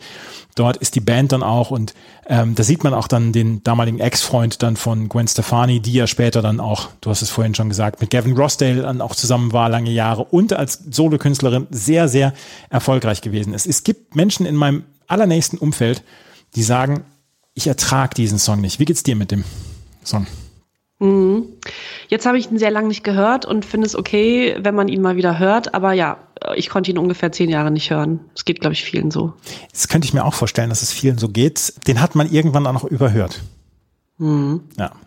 MTV Video Music Awards, das Video ist dann in der Kategorie Best Group Video dann auch noch ausgezeichnet worden. Don't Speak von No Doubt eröffnet diese CD 2, die voll gespickt ist mit Hits. Das muss ich einfach sagen, weil auf der 2 haben wir nämlich auch schon wieder einen Top-Hit. Das ist En Vogue mit Don't Let Go. Es war die Nachfolgesingle damals von What a Man. What a Man ist ein paar Jahre vorher ähm, entstanden bzw. veröffentlicht worden und Don't Let Go war dann der Nachfolgesong. Von 96, Sleepy Brown, Andrea Martin, Ivan Matthias, Rico Wade und Ray Murray haben dieses Lied gemeinsam verfasst und es erschien dort damals auf dem Album EV3 und äh, wurde von Organized Noise produziert und das Lied ist dann auch Soundtrack des Films Set It Off mit Jada Pinkett Smith und Queen Latifah. Und im Text des Liedes geht es dort um die Abhängigkeit von Liebe. Und Veröffentlichung war am 22. Oktober 96. In Norwegen und Dänemark ist ein Nummer 1 Hit geworden. In Deutschland war es 23 Wochen in den deutschen Charts auf Platz 7. In Österreich 12 Wochen in den Charts auf Platz 9, in der Schweiz auf Platz 4. Und ich bin mir sehr sicher, dass wir diesen Song später nochmal hören werden. Mhm, dazu sage ich mal nichts. ja. Nein, das ist kein Guilty Pleasure. Das ist also, nein, das ist kein Guilty Pleasure, von daher. Das, nein, das ist überhaupt, das muss ja überhaupt niemandem peinlich sein, das Na. zu mögen. Genau. Der nächste Song, den hatte ich in Bravo Hits 15 schon angekündigt als Rülps-Song. Und wer sich darunter noch nicht so richtig was vorstellen könnte, der weiß nach dem Hören dieses Soundschnipsel, was ich meine.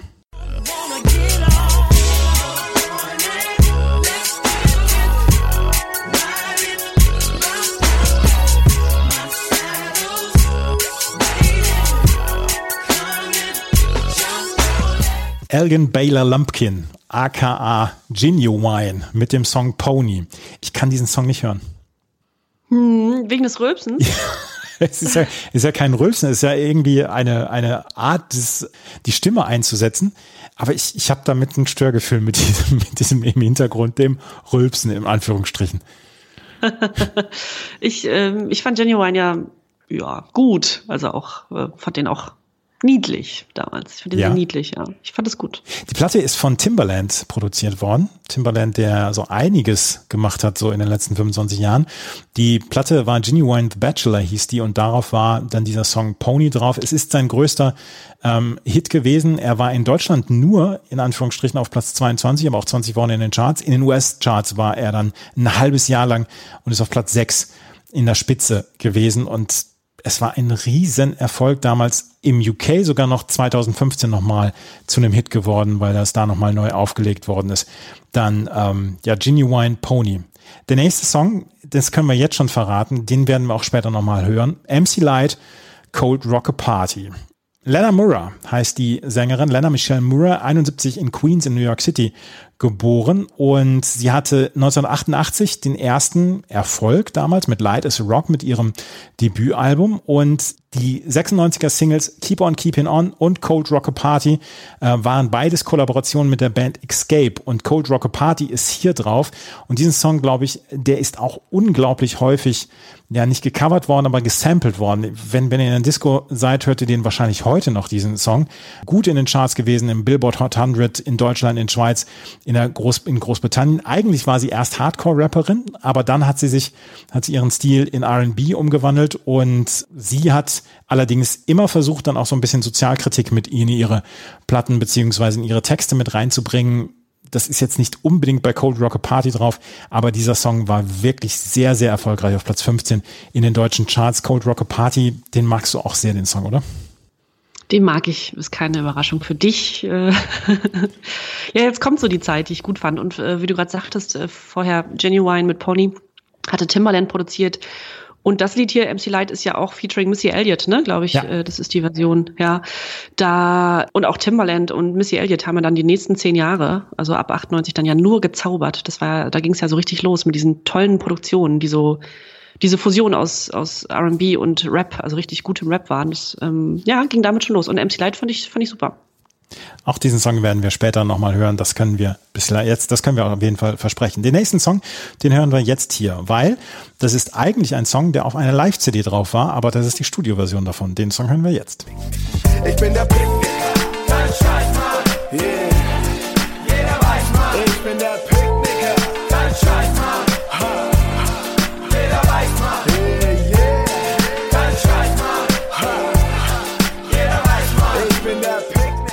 An alle Nix-Blicker, ich bin der Picknicker. Werd's dir erzählen, doch dann mach erst den Beat dicker. Das ist der Bass und die Snare schießt ein Loch durch die Stirn, durch dein Ohr bringt der Beat dein Gehirn zum Erfrieren.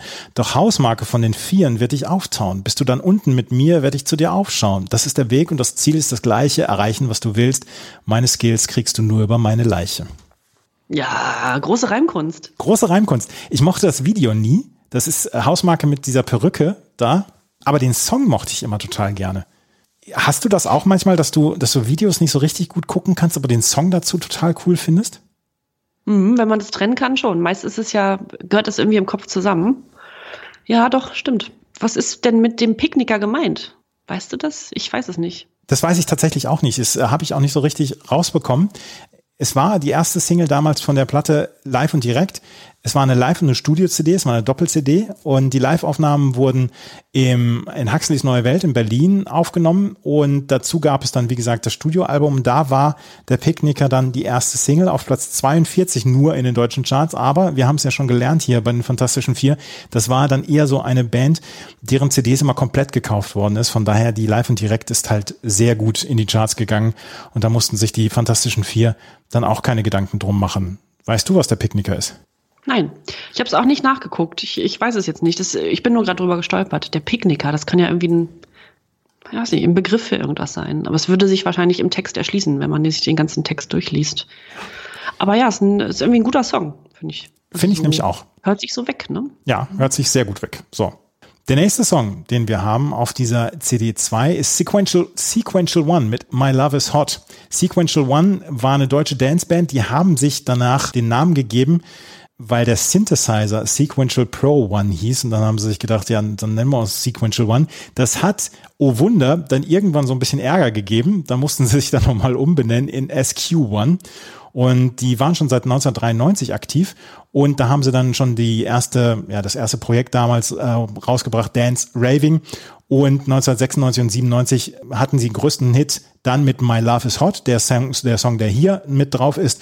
Und der ist auf Platz 53 in den deutschen Charts gewesen, ist Ende Dezember 1996 äh, veröffentlicht worden. Den nächsten Song, den wir jetzt haben, da haben wir uns dann aber eine Expertenstimme dazu geholt, weil es ist Chicane Offshore.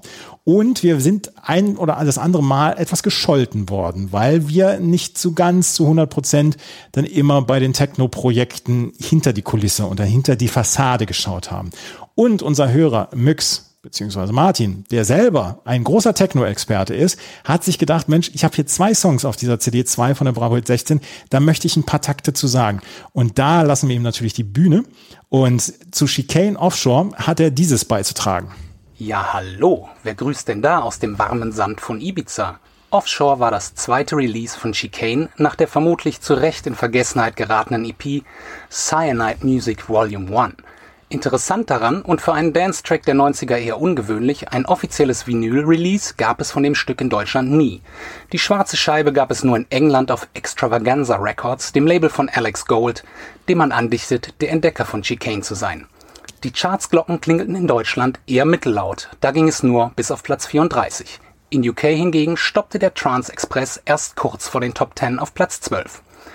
Aber da hat der Gute ja noch geübt. Die wahren Kracher kamen später mit der Planet-Verwurstung Saltwater, die es in Deutschland auf Platz 16 schaffte, und natürlich dem Überhit mit Of All People Brian Adams namens Don't Give Up, Number One in UK. Das Original von Offshore ist noch deutlich vom kosmischen Sound der 70er und stundenlangem Synth-Genudel beeinflusst, kommt großflächig ohne Beats, außer einem Sample von Isaac Hayes Run Fay Run aus und lädt eher dazu ein, bei Sonnenuntergang am Strand an einem Räucherstäbchen zu nuckeln. Nicht umsonst ist die Hauptzündmelodie ja auch ein relativ originalgetreuer Nachbau von Tangerine Dreams Love on a Real Train. Was dem geneigten Dreamhouse-Konsumenten allerdings deutlich präsenter sein dürfte, ist der ordentlich aufgedrummte Mix von den Disco Citizens, auch als Radio-Mix bekannt, der sich schon recht ungeniert an Children von Robert Miles orientiert. Jetzt ist alles gesagt, oder? Oh, das, das, hört sich ja besser weg als eine Rezension auf hitparade.ch. Absolut. Toll. ja, das war äh, zu Chicane Offshore. Nick Bracegirdle heißt der Typ, der sich dann Chicane nannte. Und ja, ähm, Offshore, er hat es gesagt, auf Platz 34 in den deutschen Charts. Und weil das mit Mix so toll geklappt hat, hat er dann auch gleich noch zum nächsten Track von DJ Quicksilver, I Have a Dream, dann auch noch was beizutragen. Das hören wir jetzt. Ach, DJ Quicksilver. Der gute Orhan Terzi aus Hattingen. Kleine Stadt, große Beats. Lustigerweise fällt den meisten, also denjenigen, denen überhaupt etwas zu dem Namen einfällt, eher Bingo Bongo mit dem snowboardenden Gorilla ein. Dabei war I Have a Dream, zumindest in Deutschland, der deutlich größere Hit und ging bis auf Platz 4 in den Charts. Platz 4. Ich muss zugeben, dass mir der Track komplett entfallen war. Die Nummer kam zunächst auf Underdog Records in Hünx heraus und dann, und damit auch in die Charts, auf Does or Die dem Label von Perplexa, der unsere Gehörgänge ein wenig später noch mit der Dudelsack-Acid-Nummer Acid Folk verwöhnen sollte.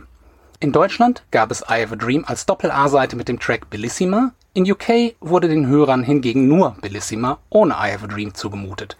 Trotzdem ging es für Quicksilver auch in England bis auf Platz 4.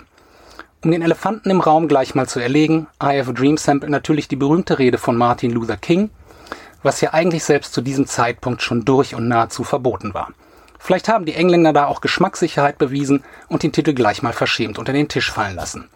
I Have a Dream umschmeichelt den Hörer, die Hörerin noch mit fröhlichen House Steps, während Bellissima schon ganz klar Dream House ist und locker auch als Backing-Track für einen Sie liebt den DJ-Remix herhalten könnte. Das war dann halt schon der, wer es kennt, Time Center Einfluss. Letztes Release vom guten Orhan Terzi war im Jahr 2019 die Hammer-Killer-Nummer Zulu. Ähm, ja, keine Ahnung, ich habe sie nie gehört. Fun Fact: Orhan betrieb in den 90ern mal kurzzeitig einen Plattenladen in Bochum in Laufweite des Schauspielhauses in einer Nebenstraße. Der Laden war allerdings nicht sonderlich gut sortiert und hat auch nicht sonderlich lange überlebt. Fun Fact 2: Ich war mal mit einem seiner Verwandten, ich glaube ein Cousin, in einer Fußballmannschaft. Das sind die Fun Facts, die wir hier brauchen. Lieber Müx, vielen Dank. So tief wären wir nie reinge hätten wir nie reingehen können, weil ähm, wir wollen dann ja auch äh, dann eher dann alle Tracks in irgendeiner Weise abbilden und wenn wir da Experten dafür haben, dann lassen wir die sehr gerne zu Wort kommen. Vielen Dank dafür. Es gibt's vielleicht in den nächsten Podcasts dann auch nochmal. Ganz große Klasse, wirklich. Auch was gelernt. Ja. Gelächelt und gelernt. Absolut. Den nächsten äh, Song, den hören wir jetzt nochmal, weil Jenny hat da eine Geschichte dazu.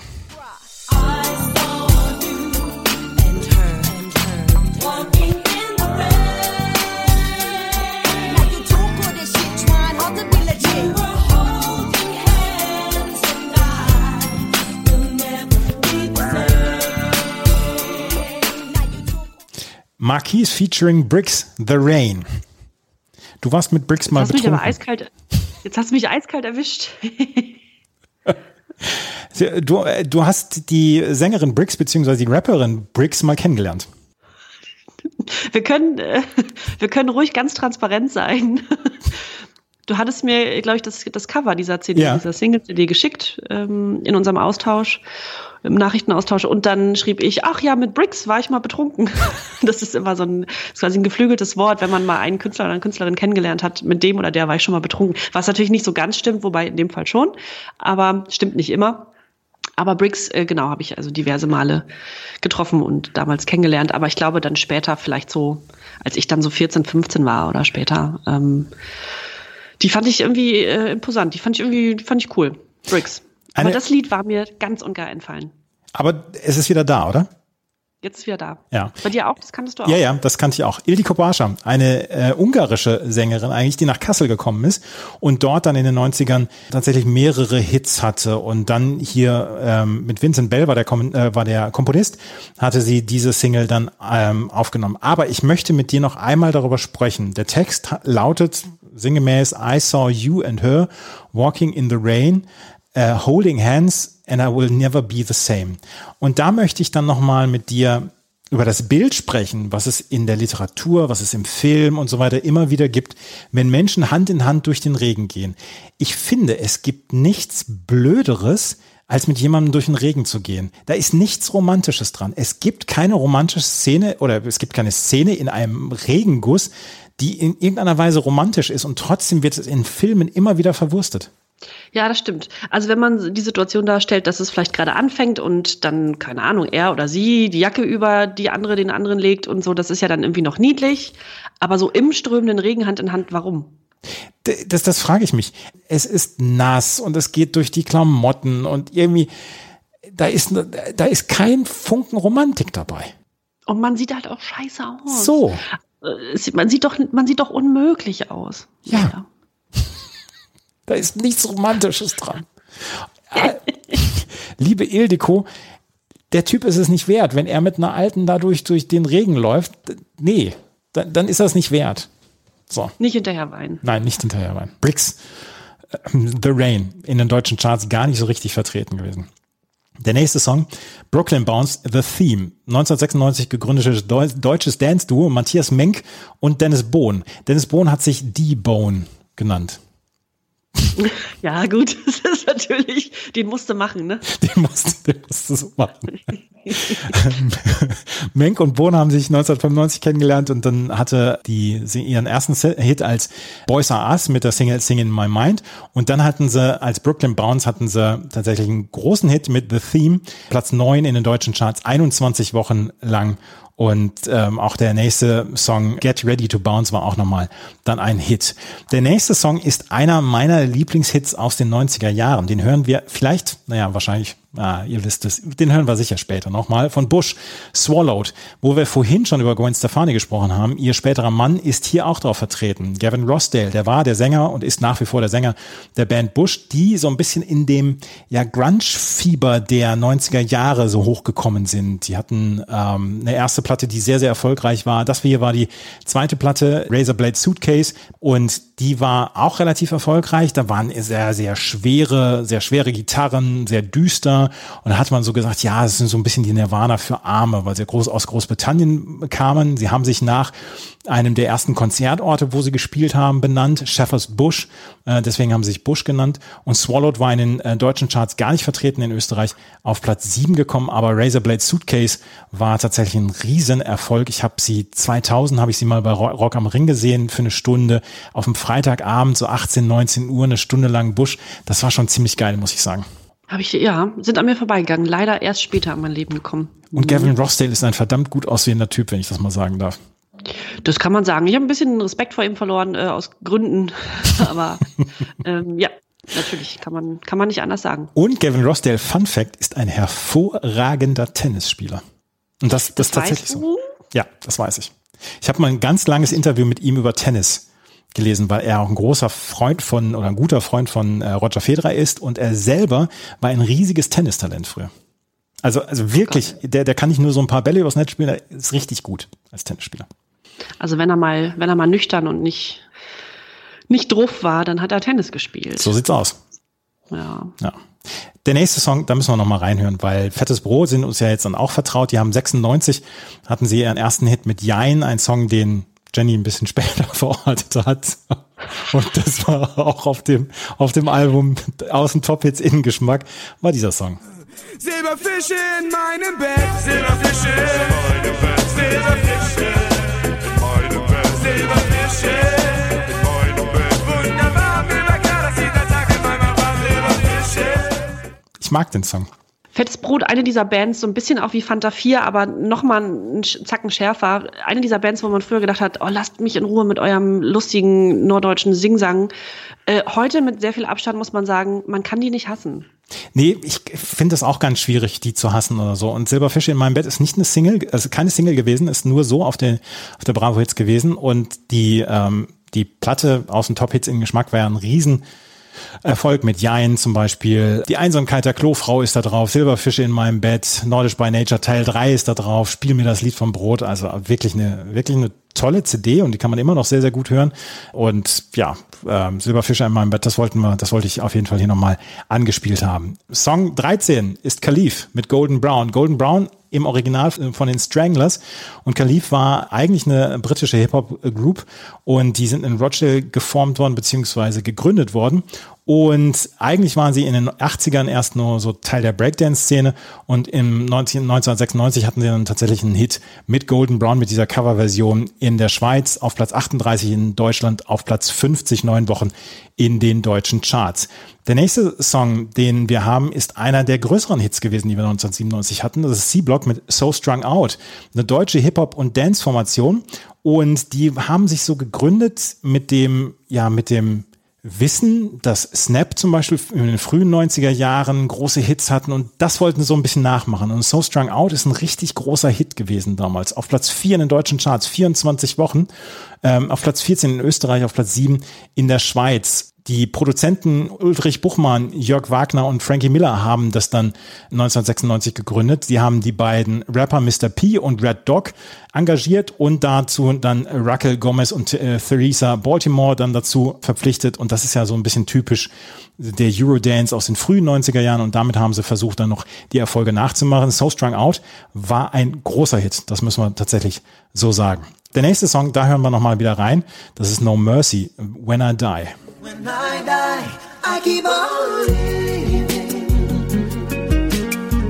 You'll always have my love, singing you through. I'll be your angel up in heaven. No Mercy When I Die von Frank Farian produziert. Frank Farian, äh, der Bonnie M. etc. gemacht hat, auch Milli Vanilli etc. Der hat äh, Marty Kintron oder Marty Sintron hatte er in Miami in einem Strandcafé entdeckt und wollte ihn sofort unter Vertrag nehmen damals. Und Marty hat sich da gedacht, oh, Moment, äh, meine Kumpels, die wollen auch mit dabei sein. Und so wurde dann No Mercy damals gegründet. Und Where Do You Go hatten wir ja schon mal hier, ein Titel von Labouche, damit hatten sie einen Riesenerfolg. Sie hatten auch Missing von Everything But the Girl gecovert und damit tatsächlich einen äh, Hit in Deutschland gelandet auf Platz 19. Und When I Die war fast genauso großer Hit wie Where Do You Go auf Platz 5 in den deutschen Charts mit der goldenen Schallplatte, auf Platz 1 in Österreich und auf Platz 3 in der Schweiz. 355.000 Singles wurden davon verkauft. Weniger als von Where Do You Go, aber auch ein Riesenhit. Worlds Apart mit Together Baby ist der nächste Song, ist die 16. Ähm, das war die, das Outro von äh, Gegen den Wind. Der Titelsong war Surfin von Smokey und äh, das Outro bzw. der Schlusssong war Together Baby von Worlds Apart. Kein Chartsong, deswegen glaube ich, müssen wir da gar nicht so richtig drüber sprechen. Der nächste Song ist von Experience. Magic Fields von Matthias Uhle, Claudia Uhle und Alexander Kaiser gegründet worden. Ein Musikprojekt aus Deutschland, aus Ostdeutschland. Und erst war Matthias Uhle ganz alleine, dann kam seine jüngere Schwester dazu, Claudia. Und sie hatte eine klassische Gesangsausbildung, auch eine Sache, die wir immer mal wieder äh, dann gesehen haben mit Frauen, die eine klassische Gesangsausbildung haben und dann so ein bisschen die schöne Stimme dieses Projektes sind. Und äh, Matthias Uhle hat komponiert. Alexander Kaiser war dann für die Songtexte verantwortlich. Experience Magic Fields war äh, auf Platz 34 in deutschen Charts. Der Vorgänger-Hit von Experience, Never Ending Dream, hatten wir auch schon mal. War auch schon auf einer Bravo Hits drauf. Enigma hatten wir hier auch schon ein paar Mal. TNT for the Brain von Michael Cretou. Das hatten wir ja schon mal. TNT for the Brain ist äh, 1997 entstanden und es war die zweite Single und die letzte Single vom Album damals äh, Les Rois et Morts, Vive les Rois. Und es war das dritte Album von Enigma und war nur auf Platz 16, 60 in den englischen Charts. Ansonsten ein Hit, der unter ferner liefen gewesen. Aber wo er richtig gut gelaufen ist, ist in Israel. Da war er auf Platz 4. Warte mal, das Album hieß Le Roi est mort. Vive les Rois.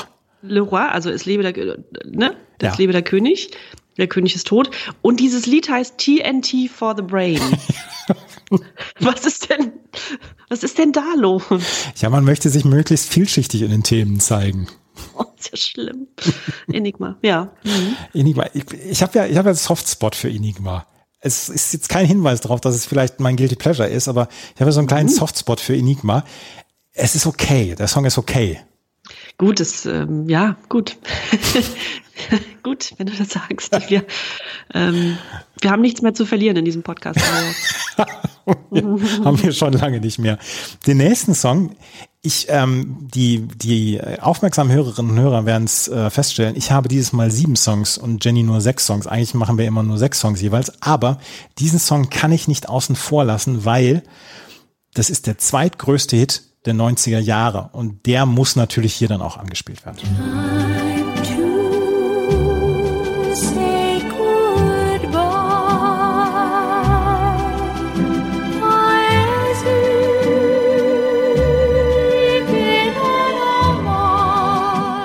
Sarah Brightman und Andrea Bocelli haben diesen Song in die Umlaufbahn geschickt, möchte ich sagen.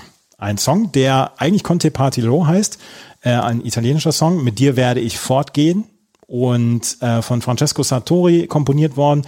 Den Text schrieb Lucio Qua- Quarantotto und er ist eigentlich ein Song, der häufiger dann gespielt wird bei Abschiedsveranstaltungen. Und dieser Song ist halt in die Umlaufbahn geschickt worden, vielleicht auf den Mars auch, auf die Venus, auf Jupiter, in andere Galaxien, als ihn Sarah Brightman und Andrea Bocelli 1996 beim letzten Kampf von Henry Maske aufgeführt haben. Und danach ist das Ding so derbe steil gegangen. Sarah Brightman, selber klassische Sängerin, Sopranistin, ähm, war bei Andrew Lloyd Webber zum Beispiel, also sie war mit Andrew Lloyd Webber verheiratet für kurze Zeit, war auch bei ihm in Musicals dabei und ist eine Sopranistin und ist eine sehr respektierte Sopranistin und die hatte zusammen mit ähm, Andrea Bocelli Conte Partiro Time to Say Goodbye gesungen. Eigentlich hat es erst Andrea Bocelli gesungen, dann zusammen mit Sarah, Sarah Brightman dieses Duo und das war halt, äh, als, als es das erste Mal rausgekommen ist, gar nicht so erfolgreich und dann kam es beim Henry Maske Kampf und 21 Millionen Zuschauer hatte damals dieser Kampf und Bocelli und Brightman haben ihr Duett damals zur Eröffnung gesungen und am Ende des Kampfes und dann ging der, war der ein Jahr lang in den deutschen Charts. Ein Jahr lang. ich kann mich so gut dran erinnern, natürlich auch an den Kampf, an dieses Ganze, ich durfte länger wach bleiben und so. Und dann, aber dieses Lied und diese Stimmen, diese beiden Stimmen, ganz, ganz, ganz genau dran erinnern, dieser Pathos da drin. Ist der, ist der Song durch die Decke gegangen. Es ist wahrscheinlich der größte Hit, den wir bislang in den Bravo-Hits hatten.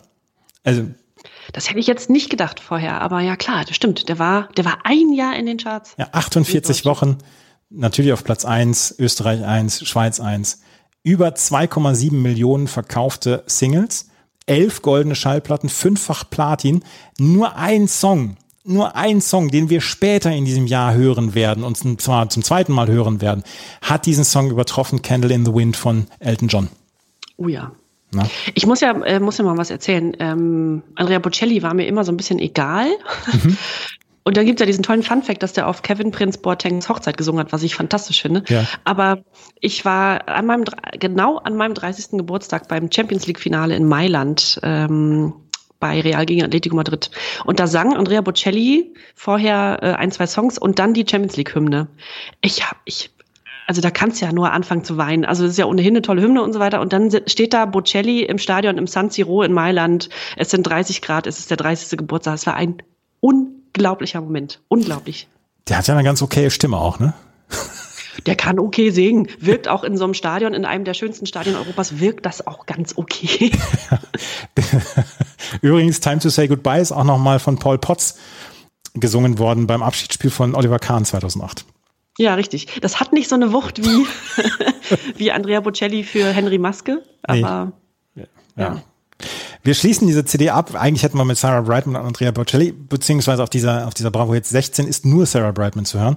Ähm, wir schließen ab mit einem weiteren tollen Hit von der Kelly Family, Fell in Love with an Alien. Im Video sitzen alle mit ihren Instrumenten um ein Lagerfeuer rum und eine Szene aus alten Zeiten wird nachgespielt, wie Paddy ein UFO findet.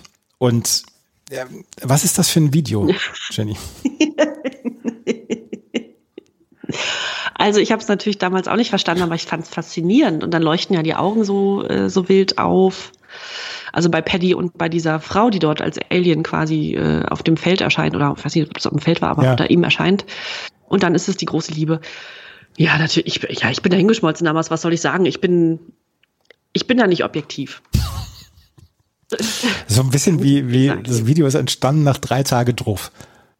Ja, schon, bestimmt. Die haben ja, also die hatten ja auch überhaupt nie ein glückliches Händchen mit so Videos. Das war ja immer alles gaga. Aber das, war- das war nun besonders bescheuert. Aber ach, ich fand's halt schön. Ja, Paddy halt mich. Paddy, halt mich. Michael Patrick Kelly, halt mich. Fell in Love with an Alien auf Platz 15 in deutschen Charts, 15 auch in Österreich und 14 in der Schweiz. Damit beschließen wir die CD2 und ich gebe offen zu, Jenny, ist eine der besten CDs, die wir bislang hatten. Ja, bin ich ganz bei dir. Ich fand jetzt auch, dass die CD2 nochmal so richtig Fahrt aufgenommen hat, oder? Finde ich auch. Es, also ich habe diese CD2 gehört und natürlich werde ich dann ähm, von meiner Frau mitgleich angeschaut, wenn die ins, ins Büro kommt, in mein Arbeitszimmer kommt und ich diese CD höre und sie äh, Fell in Love with an Alien hört und mich fragt, wann bist du eigentlich in deinem Leben falsch abgebogen? Aber äh, die CD an sich war insgesamt mit sehr vielen Hits ausgestattet. Ja. ja.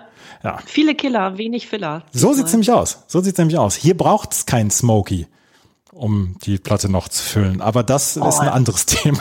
Oh Gott, oh Gott, oh Gott, oh Gott.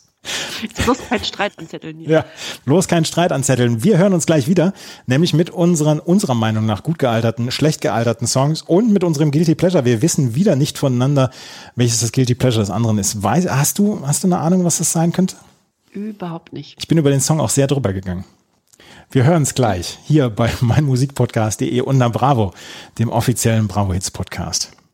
Die Bravo Hits 16 ist am 12.03.1997 entstanden und wir haben es eben schon erwähnt, viele Killer, wenig Filler und wir haben wenig Probleme gehabt, unsere, unserer Meinung nach gut gealterten Songs äh, rauszusuchen. Und das sind die gut gealterten Songs Jennys Meinung nach.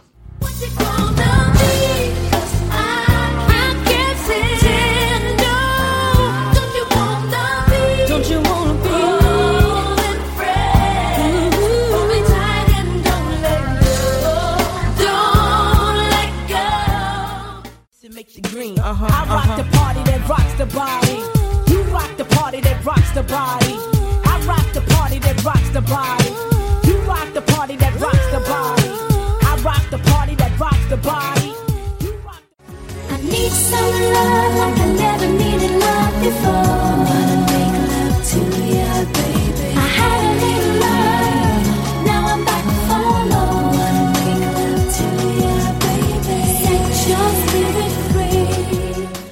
Hältst du an dich?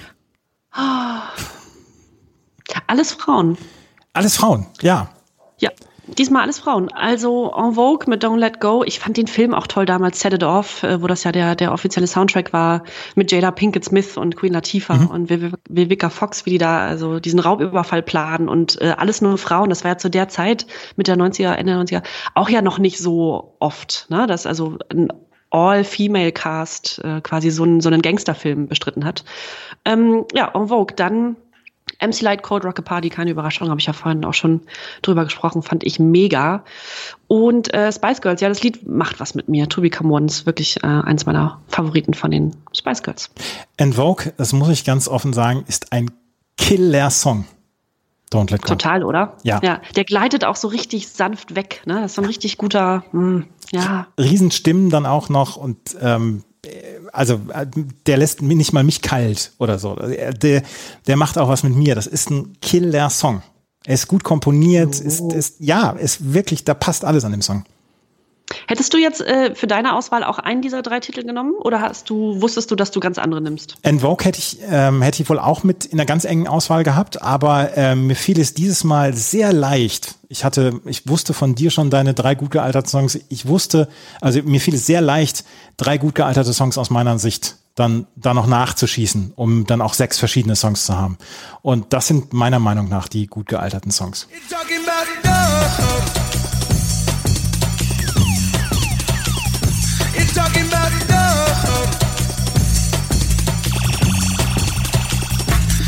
Talking about love. Swallowed,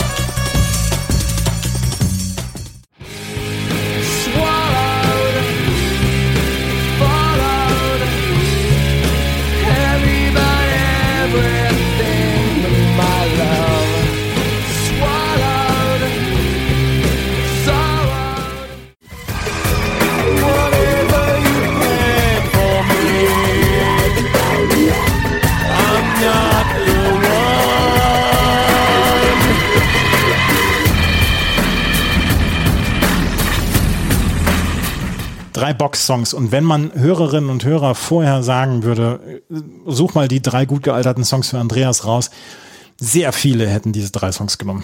Bin ich mir ziemlich Da sicher. bin ich Captain Obvious. Ist das, ne? Und ihr könnt, äh, dürft euch gerne vorstellen, wie der 20-jährige Andreas in der Box in Minden ähm, steht und zu diesen drei Songs tanzt im Flanellhemd.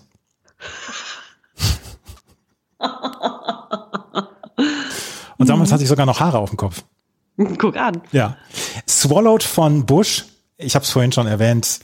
Das, das ist kein Geheimnis, dass ich diese Band auch sehr mag. Ich habe sie vor ein paar Jahren tatsächlich nochmal live gesehen.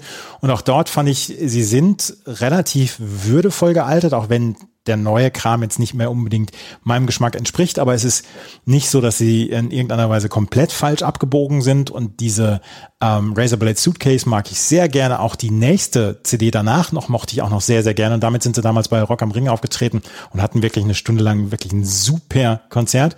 Ain't Talking About Dub von ähm, Apollo 440. Riesenstück. Breakbeat, ich mag es sehr, sehr gerne und auch das ist, ähm, ist ein No-Brainer meiner Meinung nach. Ja, und Barrel of a Gun, das ist auch so cool. Das ist so, weiß ich, das ist, das ist, das ist so ganz, hat ganz wenig mit dem zu tun, was in den 80ern noch die Pesh Mode ausgemacht haben. Es ist dreckig, also es hört sich dreckig an und das mag ich unglaublich gerne. Bis heute. Verstehe ich sehr gut. Verstehe ich sehr gut. Mhm. Ja, also bei mir drei absolute No-Brainer. Ähm, ich hätte, ich hätte wahrscheinlich dann noch Invoke mit reingenommen, statt Ain't Talking About Dub vielleicht, aber da habe ich gedacht, ah, das hat Jenny schon, da bin ich d'accord und äh, da kann ich auch noch mal drei andere Songs mit reinnehmen. Also, unsere gut gealterten Songs, dieses Mal fiel es uns sehr, sehr leicht. Es fällt uns allerdings auch jedes Mal relativ leicht, schlecht gealterte Songs zu finden. Darf ich anfangen? Ja. Das sind meine schlecht gealterten Songs. But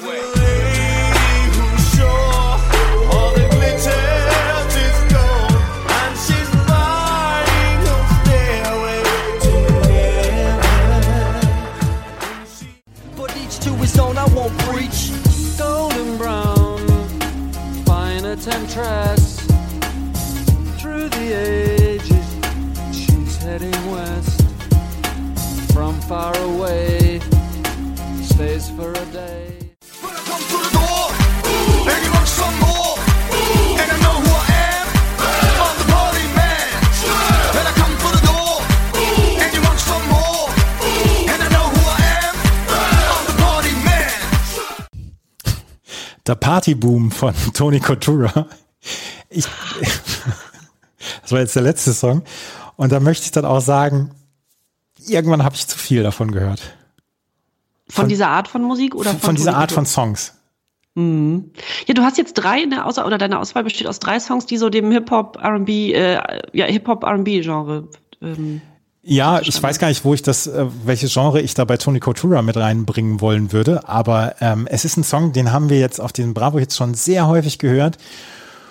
Und irgendwann ist auch meine Geduld am Ende. Und deswegen habe ich diesen Song mit auf diesen schlecht gealterten ähm, Track gehabt. Stairway to Heaven, wenn du jemanden, der so an Classic Rock etc. interessiert ist, wenn du dem sagst, hier, G's Incorporated haben eine gute Coverversion gemacht, da musst du aufpassen, dass du nicht tätlich angegriffen wirst. Absolut zu Recht auch. Es, es, diesem, diesem Song wird nicht kein Gefallen getan, wenn man da noch in irgendeiner Weise so, so Beats drunter packt. Und dieser Song, ich, es ist jetzt auch nicht mein absoluter Favorit damals von Led Zeppelin gewesen, aber den Song braucht es dann nicht als Coverversion. Und äh, es braucht auch nicht ähm, die Coverversion von, Golden Brown. von Golden Brown. Das braucht es auch nicht. Und das sind meine schlecht gealterten Songs. Viel mehr Erklärung brauche ich dafür auch jetzt nicht, oder? Das erklärt sich von selbst. Ja. Mal gucken, was, ob du erklären musst, was deine schlecht gealterten Songs sind.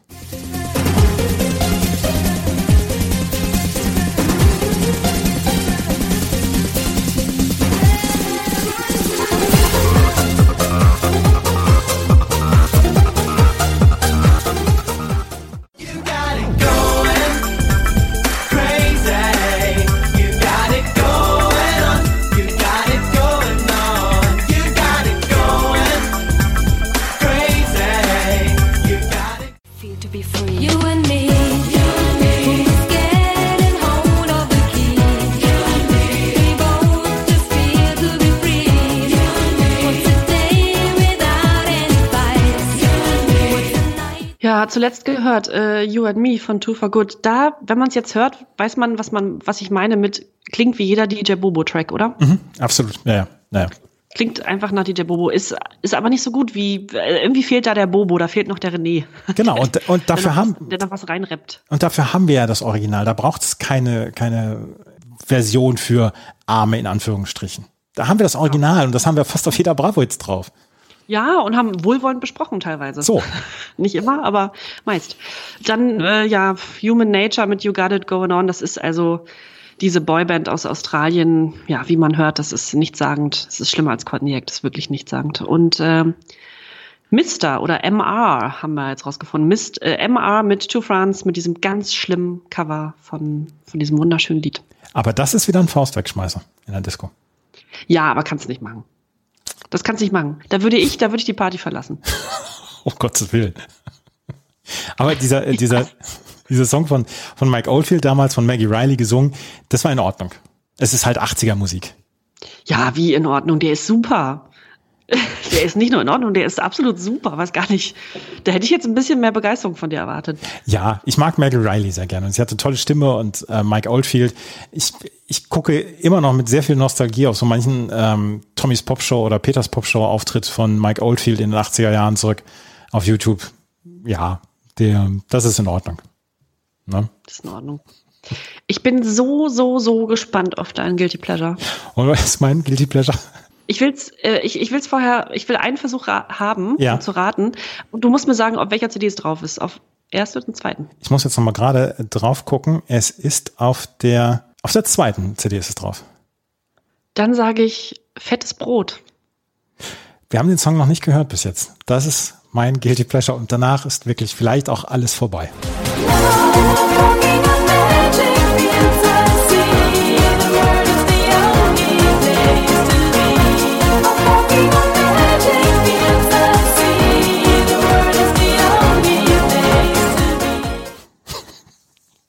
Andreas, ich würde sagen, nach den zwei Christmas-Folgen machen wir Schluss.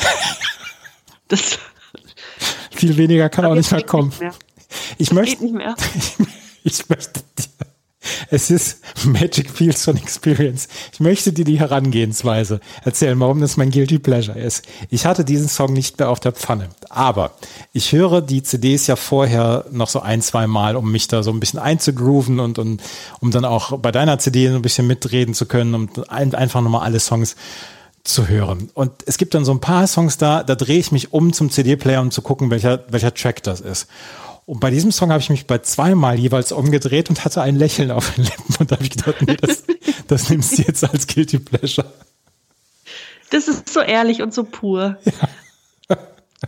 Liebe Grüße an deine Frau. Ja, Magic, Magic Feels von Experience. Das ist ja, wie gesagt, es ist jetzt alles gesagt und jetzt brauche ich dann auch nicht mehr in irgendeiner Weise noch versuchen, Credibility vorzutäuschen. Das Thema ist durch.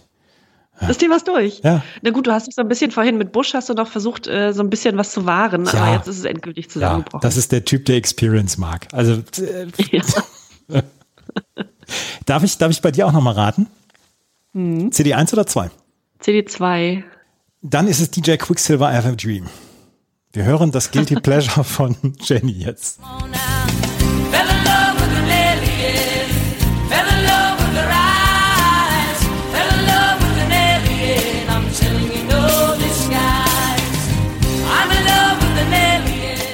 Na gut. Ja, war nicht so schwierig, aber du dachtest wahrscheinlich, dass ich doch was anderes nehme, weil es zu offensichtlich ist, wenn ich die Kelly Family wähle. Ja, das habe ich gedacht, dass es zu offensichtlich ist. Ja, aber es ist toll. Also ich liebe dieses, ich liebe, das kann ich so sagen, ich liebe dieses Lied, ich liebe auch das Video und ich finde nur ganz schlimm, wenn, wenn die, wenn Kathy Kelly, die, ähm, die älteste aus Ja. der Kelly Family, äh, wenn die so ganz hoch singt, wenn die so ansetzt und ganz hoch singt, da gruselt es mich ein bisschen. Ansonsten ist es ein sehr schöner Song.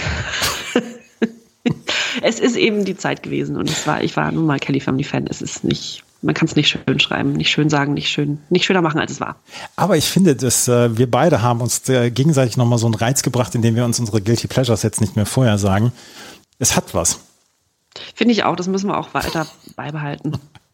Möchtest du eine Coverversion haben von einem dieser Songs, von einem anderen Künstler? Ähm, da habe ich tatsächlich vorher nicht drüber nachgedacht. Jetzt fiel mir aber so ein, ich fände ganz schön, dass so ein Hip-Hop-Song, das könnte jetzt zum Beispiel Cold Rock a Party von MC Light sein, dass der nochmal von Sarah Brightman und ähm, Andrea Bocelli gesungen wird. Ich hatte auch Sarah Brightman im, im Kopf und ich wollte, dass sie Swallowed von Bush nochmal nachsingt. Und das könnte ich mir zum Das Beispiel könnte wieder, sogar was. ja, das könnte was sein, weil äh, Sarah Brightman ähm, interpretiert alte Grunge-Stücke nochmal neu. Und Fantastisch.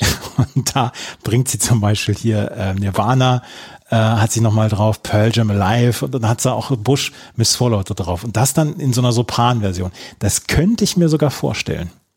Das ist gar nicht so, gar nicht so weit hergeholt, gar nicht so verkehrt. Was macht Sarah Brightman heute eigentlich? Sarah Brightman ist immer noch Sopranistin, ist äh, als Klassiker, ist an Opern etc. tätig und ja, ich, sie war auch Schauspielerin zwischendurch. Sie hat nicht nur eine Diskografie, sondern sie hat auch eine Filmografie bei sich auf der Wikipedia-Seite. Und Filmografie hat sie zum Beispiel 12, 2012 bei First Night mitgespielt, bei einem Rosamunde Pilcher oder Rosamund Pilcher, wie sie eigentlich heißt. Film 2000 hat sie mitgespielt und hat 2019 ähm, noch ein Konzertalbum, eine, eine DVD rausgebracht mit Him in Concert. Und die letzte Platte von ihr, die letzte Single von ihr war von 1998 und äh, die letzte normale Veröffentlichung war von 2016. Also die ist nach wie vor aktiv. Wow, schön. Das ist immer schön zu hören, welches, wenn es dann auch solche Biografien gibt. Ja, 61 Jahre inzwischen alt. Sarah Brightman. Das waren unsere Bravo Hits 16. Und wenn wir auf die Bravo Hits 17 zu sprechen kommen, das wird unsere letzte reguläre Ausgabe in diesem ähm, Jahr sein, bevor wir zwei Sonderausgaben haben werden. Ähm, auch die hat einige sehr, sehr gute Hits dabei. Und wie zum Beispiel von dann auch der Bravo schon angekündigt, wie wir am Anfang gesehen haben äh, oder gehört haben, ist unter anderem sind die Toten Hosen mit dabei. Aber es sind ein paar Songs dabei, wo ich sage, ah, da freue ich mich jetzt schon drauf. Skunk and Nancy Hedonism. It's No Good von Depeche Mode, Old Before I Die von Robbie, äh, von Robbie Williams. Äh, The Kelly Family ist natürlich auch wieder mit dabei. Sash mit Ecuador ist dabei. Blümchen hat wieder einen, einen Song. MR hat einen Song. Ich glaube, es ist ein Roxette-Cover. Samba de Janeiro von Bellini. Den Song, den werden wir bis heute auch nicht los. Und ein Sync ist das erste Mal dabei. Ja, schreit wieder nach einer richtig guten Platte. Bravo Hit 17. Alle zwei Wochen neu, mittwochs auf meinmusikpodcast.de und natürlich auf allen anderen Plattformen, wo ihr euch Podcasts holt, auch auf Spotify. Wir freuen uns nach wie vor über Bewertungen und Rezensionen, wenn euch das gefällt und ihr dürft es gerne weitersagen, wenn euch dieser Podcast gefällt. Ihr solltet auf jeden Fall dem äh, unserem Instagram-Account hier kommt Bravo folgen und die offiziellen Bravo Hits Playlists gibt's dann auch in den Show Notes. Unter anderem dann auch mit den ganzen anderen Sachen, die wir hier im Podcast schon besprochen haben, mit so manchem Video. Und ihr solltet auf jeden Fall in den nächsten Wochen Ausschau halten nach dem Instagram-Account, weil da gibt's einiges. Unter anderem die Werbung zu den Bravo Hits 16. Das alles auf Instagram und uns gibt's in zwei Wochen wieder dann mit der Bravo Hits 17. Vielen Dank fürs Zuhören. Bis zum nächsten Mal. Tschüss. Tschüss. 1992. Mythos wird geboren. Na Bravo. Der offizielle Bravo Hits Podcast auf meinmusikpodcast.de. Viel Spaß auf der Reise mit Jenny Wu und Andreas Thies.